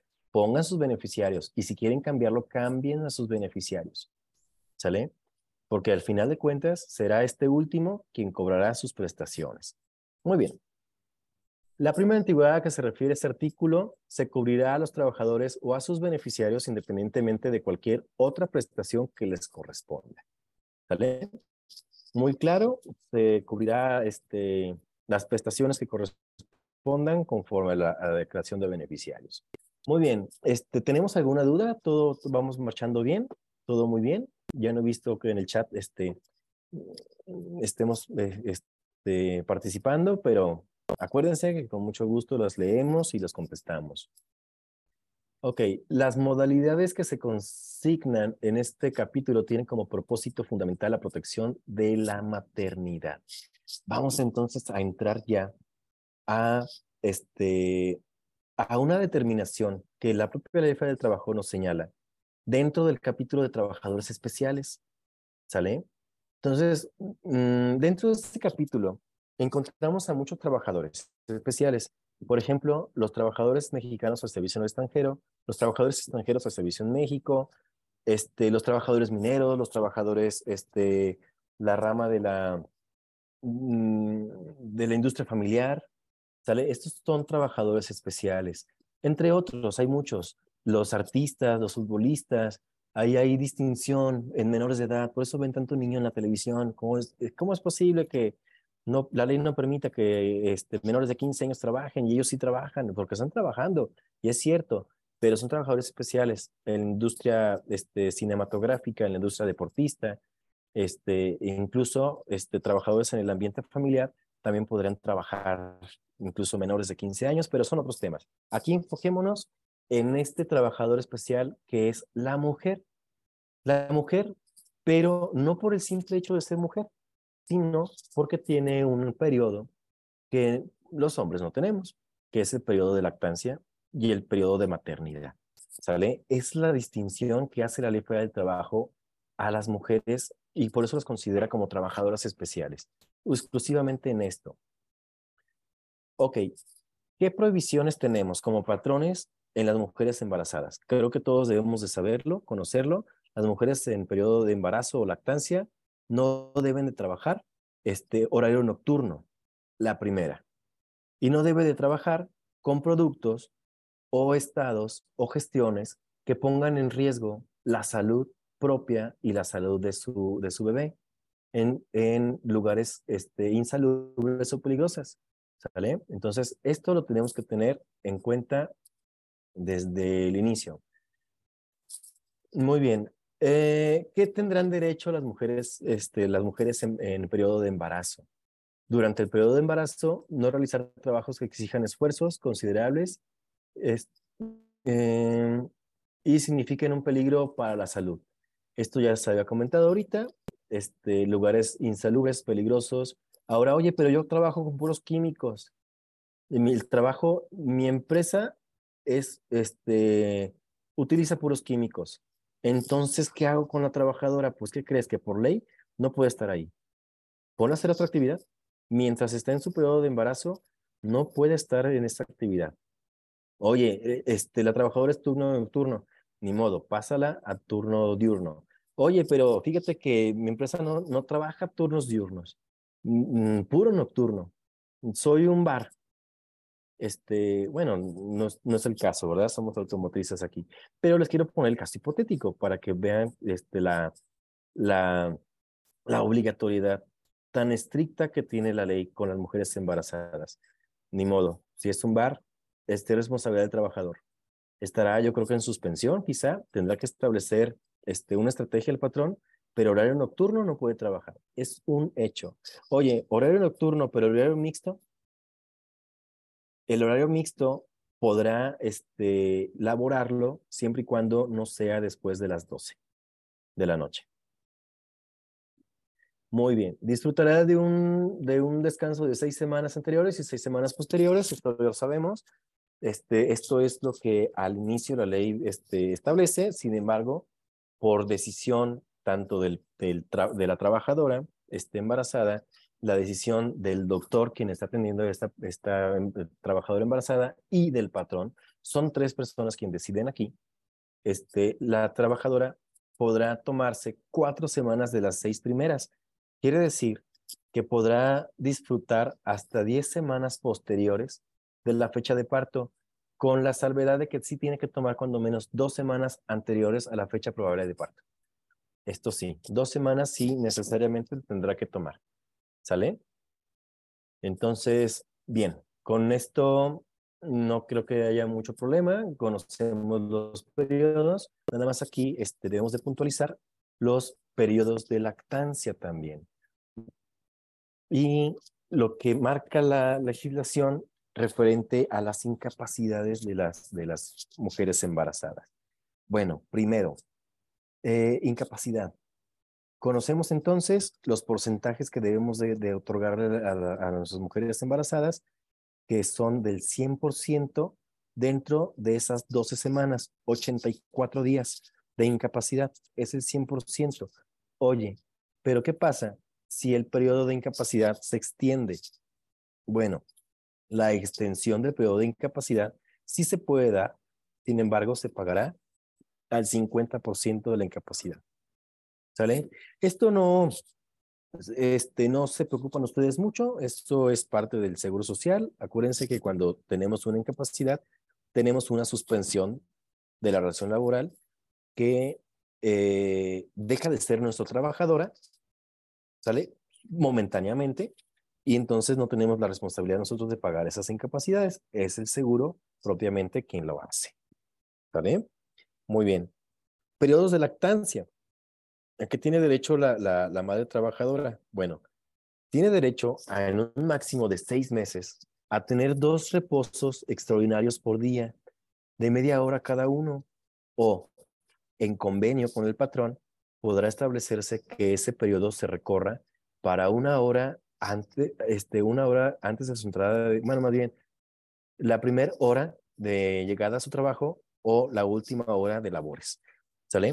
Ahora, si hacen esos convenios con sus trabajadoras en periodo de lactancia, este, sí necesitan tenerlo por escrito. ¿Sale? Cuando llegue la autoridad, Secretaría del Trabajo, Inspección Laboral, y digan, oye, tu lactario, sí, mira, aquí está muy bonito, bla, bla, bla. Ok, muéstrame tu lista de trabajadoras este, en periodo de lactancia. Aquí están, mira. Ok, muéstrame sus jornadas de trabajo. Aquí están. Ah, pero oye, aquí, aquí, ¿qué pasa? Este, ¿A qué hora son sus, sus, sus periodos de lactancia, sus media horas? ¿A qué hora los toma? Ah, mira, no, es que yo hice un convenio con ella. Muéstrame tu convenio. Lo primerito que les va a preguntar. Entonces, tengan el convenio, por favor. ¿Sale? es, es este, a voluntad de la, de la madre trabajadora y este, por, por decisión del patrón se determinó realizar, este, recorrer una hora antes o una hora después de tu hora de llegada y de, o de salida. ¿Sale? Pero sí ténganlo, ténganlo, ténganlo, por favor. Fíjense que aquí les voy a platicar un caso este, particular y mm, se me hizo muy interesante, por eso es que les quiero comentar. Eh, resulta que la mujer embarazada en, dio a, da luz y el, el, el, el, bebé pierde la vida. Tuvo complicaciones y, perdió la vida lamentablemente, pero de meses, de los primeros dos meses. Me parece que fue al mes y medio de, de haber nacido el bebé. Pero entonces la, empresa se preguntaba, oye, los periodos de lactancia, ¿qué onda? ¿Por qué? Porque pues ya no tiene, ya no tiene el bebé, ya no lo mamanta. Ok, estoy de acuerdo, pero biológicamente la mujer sigue lactando, aunque haya perdido el bebé. Entonces, el periodo de lactancia no refiere a la alimentación del, del bebé, del hijo, refiere a la necesidad biológica de la mamá de lactar. ¿Sale? Entonces, este, sí, es importante que conozcamos esta diferencia. ¿Sale? Muy bien. Este, continúo. Durante los periodos de descanso a que se refiere la fracción 2, recibirá su salario íntegro. En, ok. Aquí estamos hablando nuevamente lo que ya les había comentado, los periodos de descanso, los de periodos de maternidad, incapacidad por maternidad, son al 100% y 50% en caso de que sea mayor el periodo este, de, de, de incapacidad, ¿sale? Pero eso lo emite el Seguro Social, entonces no hay problema. Eh, ¿A qué tiene derecho también la madre trabajadora? A regresar al puesto desempeña, que desempeñaba siempre que no haya transcurrido más de un año de la fecha de parto. ¿Sale? De la fecha de parto, no de la incapacidad. Es de la fecha de parto. Mi hijo nació el primero de enero, yo tengo hasta el 31 de diciembre para regresar a trabajar y que me respeten en el mismo puesto que estaba desempeñando. Si yo a partir del primero de, enero del año siguiente quiero regresar a trabajar, el patrón ya me puede negar ese regreso, sea como sea. ¿Sale? Sea como, este, me refiero a que sea como sea, a que se extienda su periodo de incapacidad, este, a que por, por licencias especiales que se le haya otorgado a la trabajadora, ¿sale? Mm, ahora, les vuelvo a repetir, no es obligatorio, es lo que la ley nos lo permite. Si ustedes deciden lo contrario por conveniencia de la empresa, este, este, recibirlos, recibirlos después del año, recibirlas después del año, será decisión de ustedes, ¿sale?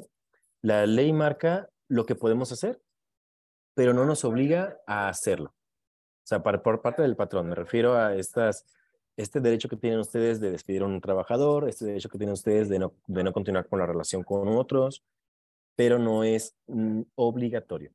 Muy bien. Ahora, esto también es importante, a que se computa la antigüedad en los periodos de pre y postnatales, también los de las madres trabajadoras. ¿Vale? Yo no creo que tengamos ningún, ninguna dificultad al respecto. Mm, muy bien. Estamos por entrar a los a los este, obligaciones, más bien a los derechos, perdón, de los, de los padres también. A partir de aquí, este, ya casi, de hecho, ya no, no, ya no vamos a tener mucho, mucho tema teórico. Digo, el curso está programado para que sea un curso teórico.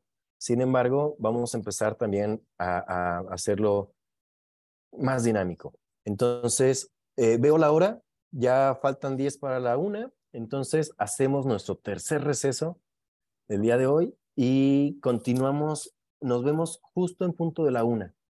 Aquí, y vuelvo a repetir, estamos aquí pendientes por cualquier duda que ustedes nos externen. Y, también comentarles, que ya estamos casi por, por concluir, también nos adelantamos un, un buen, un, dimos un buen impulso para, para que también todos hagamos nuestras actividades del, del día de hoy. Entonces, ahorita regresamos. Eh, ya yo yo termino mi participación aquí. Este, voy a dar el uso de voz a mi compañero Juan Carlos, no sin antes ver esto, estos últimos dos articulitos. ¿Por qué? Porque este es nuevo. Este de 170, bueno, es nuevo de 2019 para acá. Este, pero sí es importante que lo conozcamos. Ya lo había comentado de manera muy ligerita en, en, en, al inicio, pero sí me gustaría dejarlo un poquito más claro. Los padres o madres de menores diagnosticados con cualquier tipo de cáncer gozarán de la licencia a que se refiere el artículo 140 bis. Esto de la ley de seguro social, ya lo tocamos poquito. Es la licencia de esto, de, en estos casos, perdón, en los temas referidos. ¿Cuáles son los términos? Yo les voy a decir los términos que son. Tienen derecho de tener tres años de licencia, las veces que sean necesarias, siempre y cuando que no sobrepase de 365 días esas licencias en el término de tres años. Si en el término de tres años el menor sigue teniendo el, el, este, el cáncer, entonces se extenderá por otros tres años más, con las mismas reglas y características, que son hasta que cubra 365 días de licencia. Estas licencias son sin goce de sueldo. Es importante conocerlo también. Sin embargo, el trabajador tendrá, o el, el trabajador trabajadora tendrá derecho a regresar a la fuente de trabajo, siempre y cuando no haya pasado más de 365 días de la licencia. Si es importante conocerlo, este, es bueno que nuestra ley este, haya pensado en esos, en esos supuestos, pero bueno, es lamentable, mmm, lamentable para el trabajador que, no, que se dé este, sin goce de sueldo. Listo. Y este artículo 172, en los establecimientos en que trabajan mujeres, el patrón deberá de mantener un número suficiente de asientos o sillas a disposición de las madres trabajadoras. También es importante esto. Este, no refiere a las, este, a las madres nada más, a las mujeres. El primer, la, la primera parte del artículo dice, en los, en los establecimientos que trabajen mujeres, coman, o sea, donde haya mujeres, debemos tener los suficientes asientos para cubrir el descanso de esas mujeres. Y luego dice, madres trabajadoras, ok, preferentemente será los asientos para las madres trabajadoras, sin embargo, también estará dispuestos para las mujeres en general. Así lo señala el artículo. ¿Sale? Les agradezco mucho, no, no me voy, aquí sigo con ustedes, pero le daré el uso de voz a mi compañero Juan Carlos. Gracias, licenciado Manuel. Bien, eh, a mí en particular me toca el tema colectivo. Eh, el departamento legal de CACH se divide en, en individuales y en colectivos y, y, bueno, ya, ya es casi para cerrar nuestra sesión de, del día de hoy con, con ustedes, con CIMAL. Y bien, pues vamos a hablar de, los contratos colectivos de trabajo. Eh, también, eh, como bien lo, sabemos, aquellos que contamos con un contrato colectivo, voy a hacer un, un pequeño eh, información respecto de la reforma laboral, que ya bien, bien la conocemos, 2019, empieza en forma progresiva a aplicarse en diversas, diversas zonas del país, con el tema eh, más impactante de la legitimación, donde eh, a consecuencia de, de, el TEMEC, el Tratado de Libre Comercio entre Estados Unidos y Canadá, nos ponen un anexo y, y asumen que la mayoría de los contratos eh, colectivos firmados en México, depositados ante la autoridad, son contratos de protección, eh, a consecuencia de que los trabajadores no, no los conocen. Tenemos la firma de los convenios internacionales de la Organización Internacional del Trabajo, y bueno, esto ya, ya hace presión al, al gobierno para, para, implementar todo este tipo de situaciones. Y la primera, y, y bueno, varios cambios, entre ellos eh, desaparecen las juntas de conciliación y arbitraje y se integra el, Centro Federal de, de Conciliación y Registro Laboral, una de ellas, y la otra la libertad sindical, que, que ahora nos, nos, nos es una novedad para, todos, para todas. Y bueno, vamos a, me dicen si, me escucho bien, me tengo problemas de, de conexión a la derecha. Muy bien. Entonces, eh, ya con, con este análisis, eh, les decía, tenemos el tema de las eh, legitimaciones. Eh, nos dieron hasta mayo de este año, hasta el primero de mayo. A partir del primero de mayo, aquella empresa, sindicato, perdón, que no haya hecho el proceso de legitimación, aunque nos, nos dieron una prórroga, pero solo para cumplir ya con el proceso, es decir, eh, podían programar su, su legitimación hasta el primero de junio, julio, perdón, de este año. Pero a partir del primero de mayo ya nadie puede subirse a la plataforma e intentar programar una legitimación. Quienes, es, quienes ya no, no hayan subido a ese registro, a esa plataforma, pues en automático eh, pierden la, la interacción sindical, sin sindicato, los trabajadores, la empresa está obligada a ya no descontar las cuotas sindicales y hacer un comunicado. Eso es importante. ¿eh? La Secretaría actualmente eh, en Catch tenemos distintos servicios que, que ofrecerles. No, es, es, un comercial, pero es, es, muy importante que lo sepan, eh, donde eh,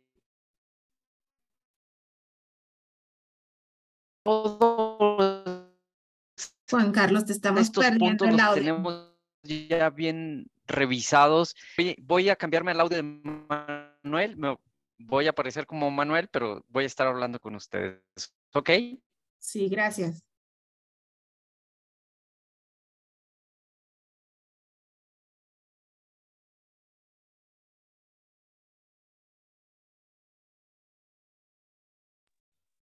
Muy bien. Eh, ahí eh, soy, soy Juan Carlos, pero eh, aparezco como Manuel. Incluso me voy a desconectar porque creo que tengo, tengo problemas ahí en mi equipo.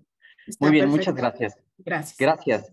Este, entonces, les decía, ahora eh, la Secretaría en este año va a incrementar eh, su número de inspecciones. Hay, hay que estar muy prevenidos todos, todas las, las empresas. Eh, eso es una campaña que estamos haciendo en, en Catch con todos nuestros clientes o posibles clientes, comentarles que la Secretaría en este tema, particularmente de los sindicatos, es, es prioridad ahorita para, para la Secretaría, para el gobierno, por el tema eh, lógico de, de, del TEMEC. Entonces, eh, si ya hicieron su comunicado, está bien. Si no lo han hecho, por favor, este, hagan un, un escrito que, que, contenga los requisitos eh, informativos que, ya muchos conocemos y, que pueden encontrarlos ahí en la Secretaría.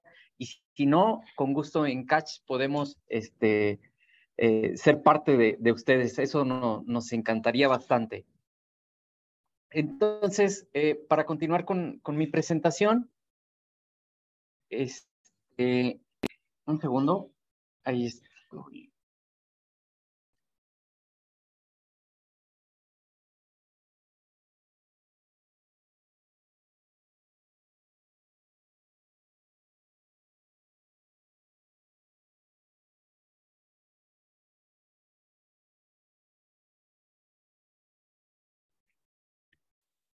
Bueno, ya los términos de, revisión del contrato colectivo, eh, creo que ya los tenemos bien determinados, eh, cuándo deben hacerse en el caso de revisiones salariales o en el caso de revisiones contractuales o integrales, según como eh, estén acostumbrados a llamarles.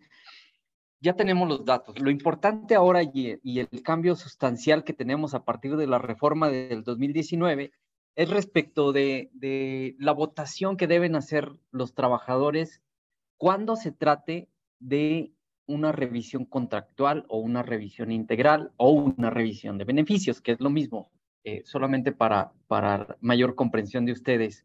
Entonces, eh, ¿cuál es la recomendación que estamos haciendo en, en, en Catch Consulting? Pues es importante y, y lo hemos escuchado y se oye trillado, pero particularmente vale la pena recordarlo otra vez, es estar revisando nuestro contrato colectivo de trabajo con el sindicato, si es que tenemos uno. Si no lo tenemos, si nos quedamos sin sindicatos, hay que preparar cuadros de trabajadores, comités laborales de trabajadores. Nosotros tenemos eh, ya diseños exclusivos y, de acuerdo a información que hacemos con cada empresa, diseñamos eh, trajes a la medida para, para poderles des desarrollar estos comités laborales en caso de aquellas empresas que no requieren ya la participación del sindicato o que ya está rondando otro sindicato. Esa es una información importante que ahorita les comparto, eh, cómo se está moviendo el, el, ámbito laboral a nivel colectivo. Eh, tenemos eh, esta estructura importante para para que ese, ese comité laboral, en caso de, de, hablo de aquellas empresas que no tienen sindicato, eh, pueda eh, hacer esa función prácticamente sin la necesidad de tener un sindicato al interior de la compañía. Pero si ya lo tenemos, si tenemos un sindicato y tenemos una buena relación con el sindicato y hemos trabajado adecuadamente, hizo su proceso de legitimación, eh, su proceso de, aprobación de, la revisión de contrato colectivo de trabajo eh, ha sido buena, sus números han sido eh, promedios, hablo del 80%, este, pues bueno, también es recomendable reforzar toda, toda esa, esa preparación que puede tener ya sea un comité seccional, un comité de empresa o unos delegados o un asesor laboral que, que nos manden por ahí el sindicato. Toda esta, esta información es muy importante. Ahorita les decía que iba a tratar el tema de, de, cómo se están moviendo las organizaciones colectivamente. Eh, la, según datos de la Secretaría del Trabajo, a inicios de la reforma laboral, habló, voy a hacer números eh, aproximados, habló de cerca de 500 mil contratos colectivos depositados ante la autoridad. Eh, y después hizo un ajuste y habló cerca de 370 eh, mil contratos colectivos y de eso solamente se legitimó el 16%. ¿Qué quiere decir? Que en efecto había muchos contratos de protección, pero también había, hay muchas organizaciones que se quedaron vivas. Es decir, organizaciones sindicales que no pudieron legitimar o que no les interesó legitimar, pero que van a buscar dónde poder ingresar. Van a estar buscando, va a ser, es información pública, recordémoslo también, todo lo que maneja el Centro Federal, de aquellas empresas que se hayan quedado sin sindicato. No va a pasar mucho tiempo en que esas organizaciones que ya no tienen eh, manera de financiarse, hay que hablarlo claro, pues van a buscar, eh, empezar a buscar nichos de trabajo. Entonces, prevengámonos, capacitémonos a nuestra gente, a nuestros equipos. Y ahora, si empezamos a ver, hace rato lo decía eh, mi compañero Manuel, eh, lo que más usan los trabajadores es el tema de, Facebook. Eh, estamos ahorita en un 80-20 con TikTok, muy pocos lo, pero ahorita se empieza a compartir la información impresionante, ¿no? Entonces, la zona en todo México estamos teniendo conatos de paros laborales ilegales. Desde luego que, cualquier paro de, la naturaleza de, esa índole son ilegales.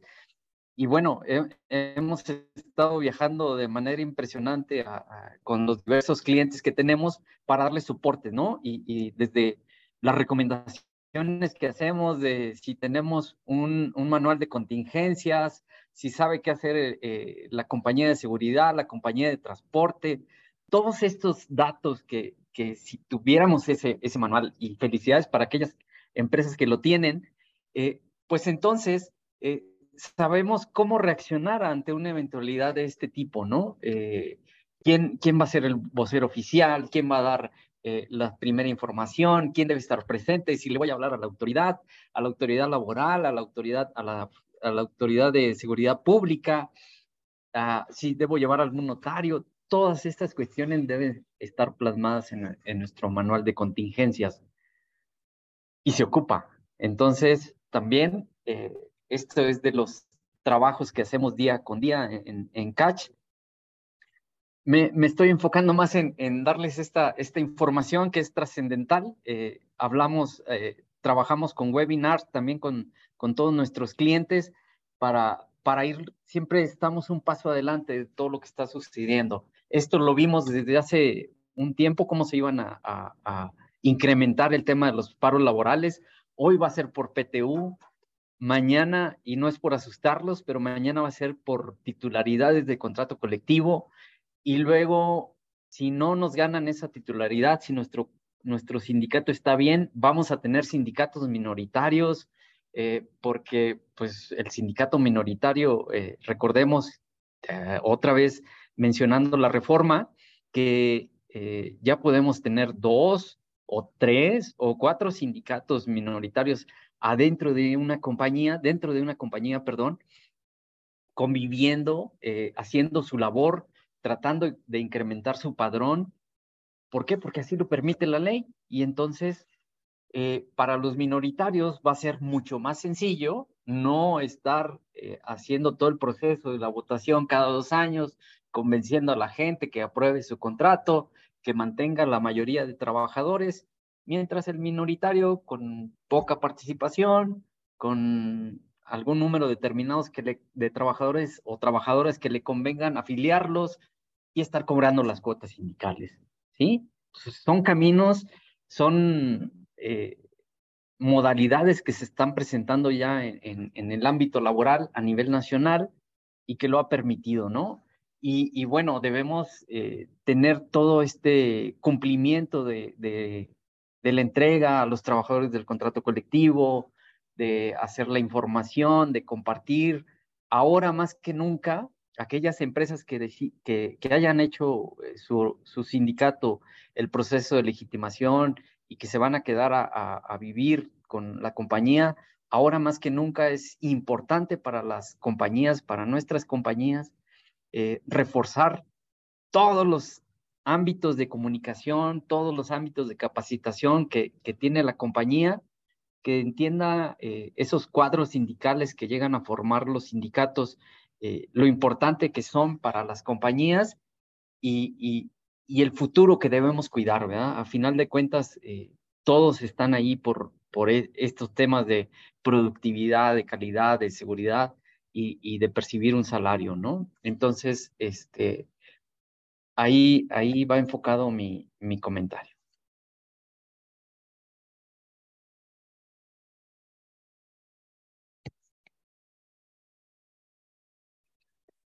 Bien, les decía, son, son términos eh, de todo lo que hablamos. Eh, creo que todos los que estamos aquí presentes ya, ya sabemos eh, cuándo, cuándo, nos van a presentar. Mm, también he, tenido muchas preguntas de si es cierto que ahora, a partir de la reforma, es necesario emplazar, porque si no, el centro no, no, no nos recibe la información a las organizaciones sindicales. Pues no, no es necesario emplazar, el proceso sigue siendo el mismo.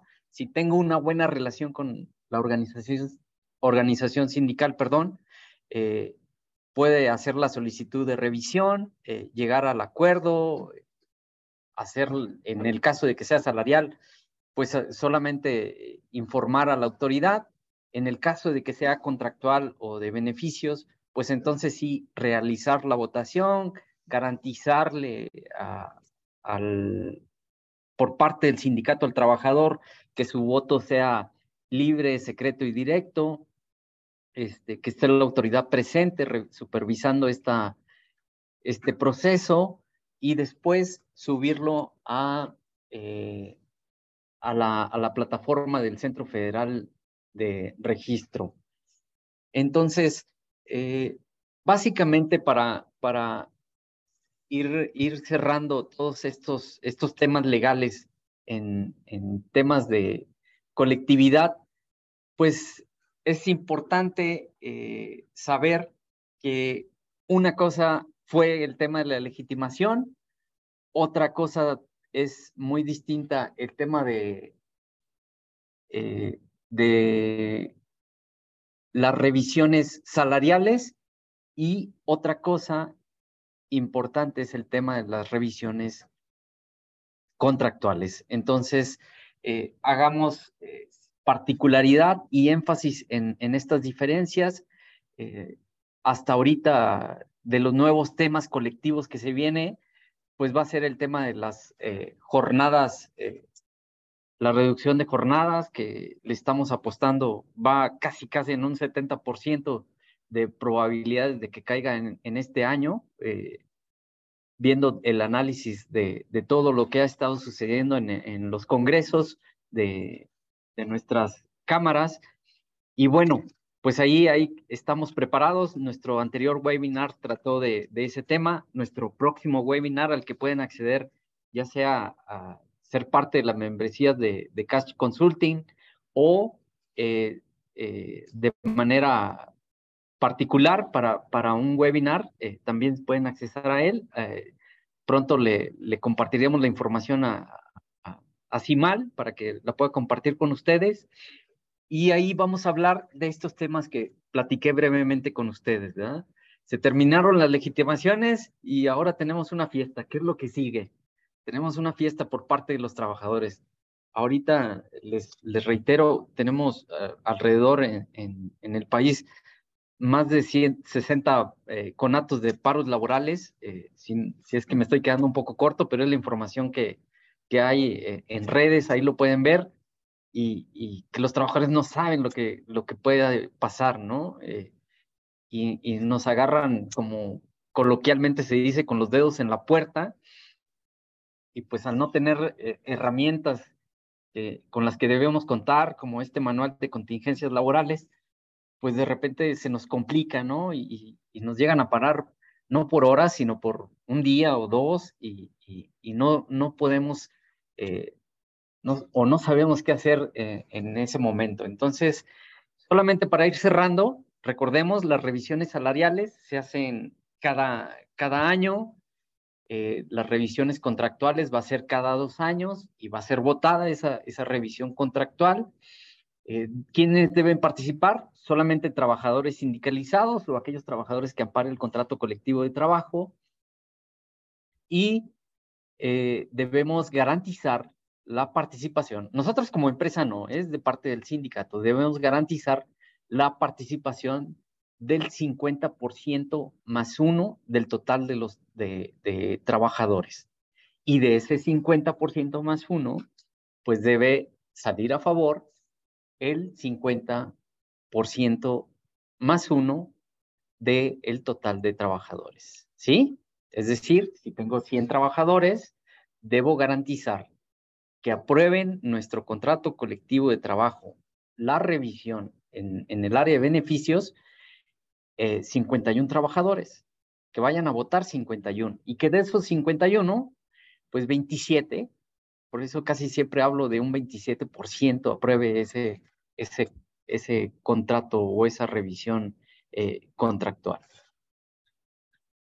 Y bueno, ya será cuestión de, del sindicato, ellos tienen un registro, eh, válgame la redundancia, ante el registro eh, de conciliación, ya tienen su, su, número de acceso, van a subirse a esa, a esa plataforma subirán toda la información correspondiente, desde la información que comparte el verificador, eh, el acta que pide la plataforma, eh, el número de boletas que, que se presentaron, pero esto solamente lo puede hacer la organización sindical titular del contrato colectivo de trabajo. Nadie más lo puede hacer. Nosotros como empresa no podemos hacer este, este procedimiento solamente es a cargo de, del sindicato.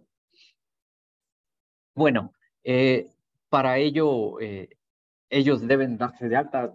Sí debemos cerciorarnos que, están, que, que nuestra organización sindical eh, tiene su registro ante la plataforma. Seguramente sí, porque pues ya hicieron el tema de la legitimación, aquellas que se quedaron con, con un contrato colectivo de trabajo. Si, si hay preguntas al respecto, por favor, háganmelas saber. Este, para, para poder esclarecer cada, cada punto en particular, ya sea del tema colectivo o del tema individual. Aquí está el licenciado Manuel también con, conmigo para eh, hablar sobre cualquiera de, de los dos temas. Estamos a la orden, por favor.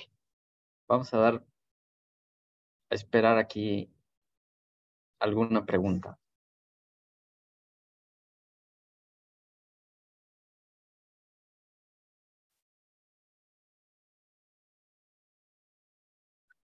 Muy bien.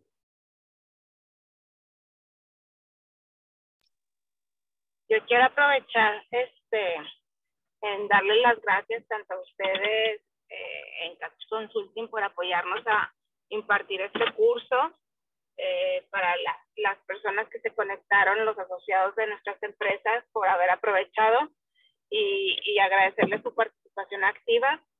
Este, pues vamos a seguir en contacto. Si ahorita no, no se les ocurre alguna pregunta, eh, me la pueden hacer llegar y en cualquier momento este, enviárselas nosotros al equipo de Catch Consulting para que nos las puedan responder y hacérselas llegar a ustedes este, con mucho gusto. Muchas gracias, Verónica. Pues al contrario, a nosotros es un gusto eh, poder participar con, con, con CIMAL particularmente. Y bueno, aquí están nuestros datos, quien guste tomarlos, eh, por favor, eh, sin, sin, compromiso alguno, podemos ofrecer distintos servicios. No solamente tenemos estas áreas legales, la especialidad es todo el, el desarrollo humano, entonces por favor, eh, en cualquier momento háganoslo saber. Ahí están nuestros teléfonos de contacto y ahí está el, código QR para, para consultar nuestros, nuestra distinta gama de servicios. Y bueno, pues quedamos a la orden. Muchas gracias por su tiempo. Es una sesión un poco larga, pero tratamos de hacerla lo más dinámica posible con ustedes. Y, gracias por sus preguntas. Eh, y bueno, nos quedamos a la orden. ¿eh? Muchas gracias, Verónica.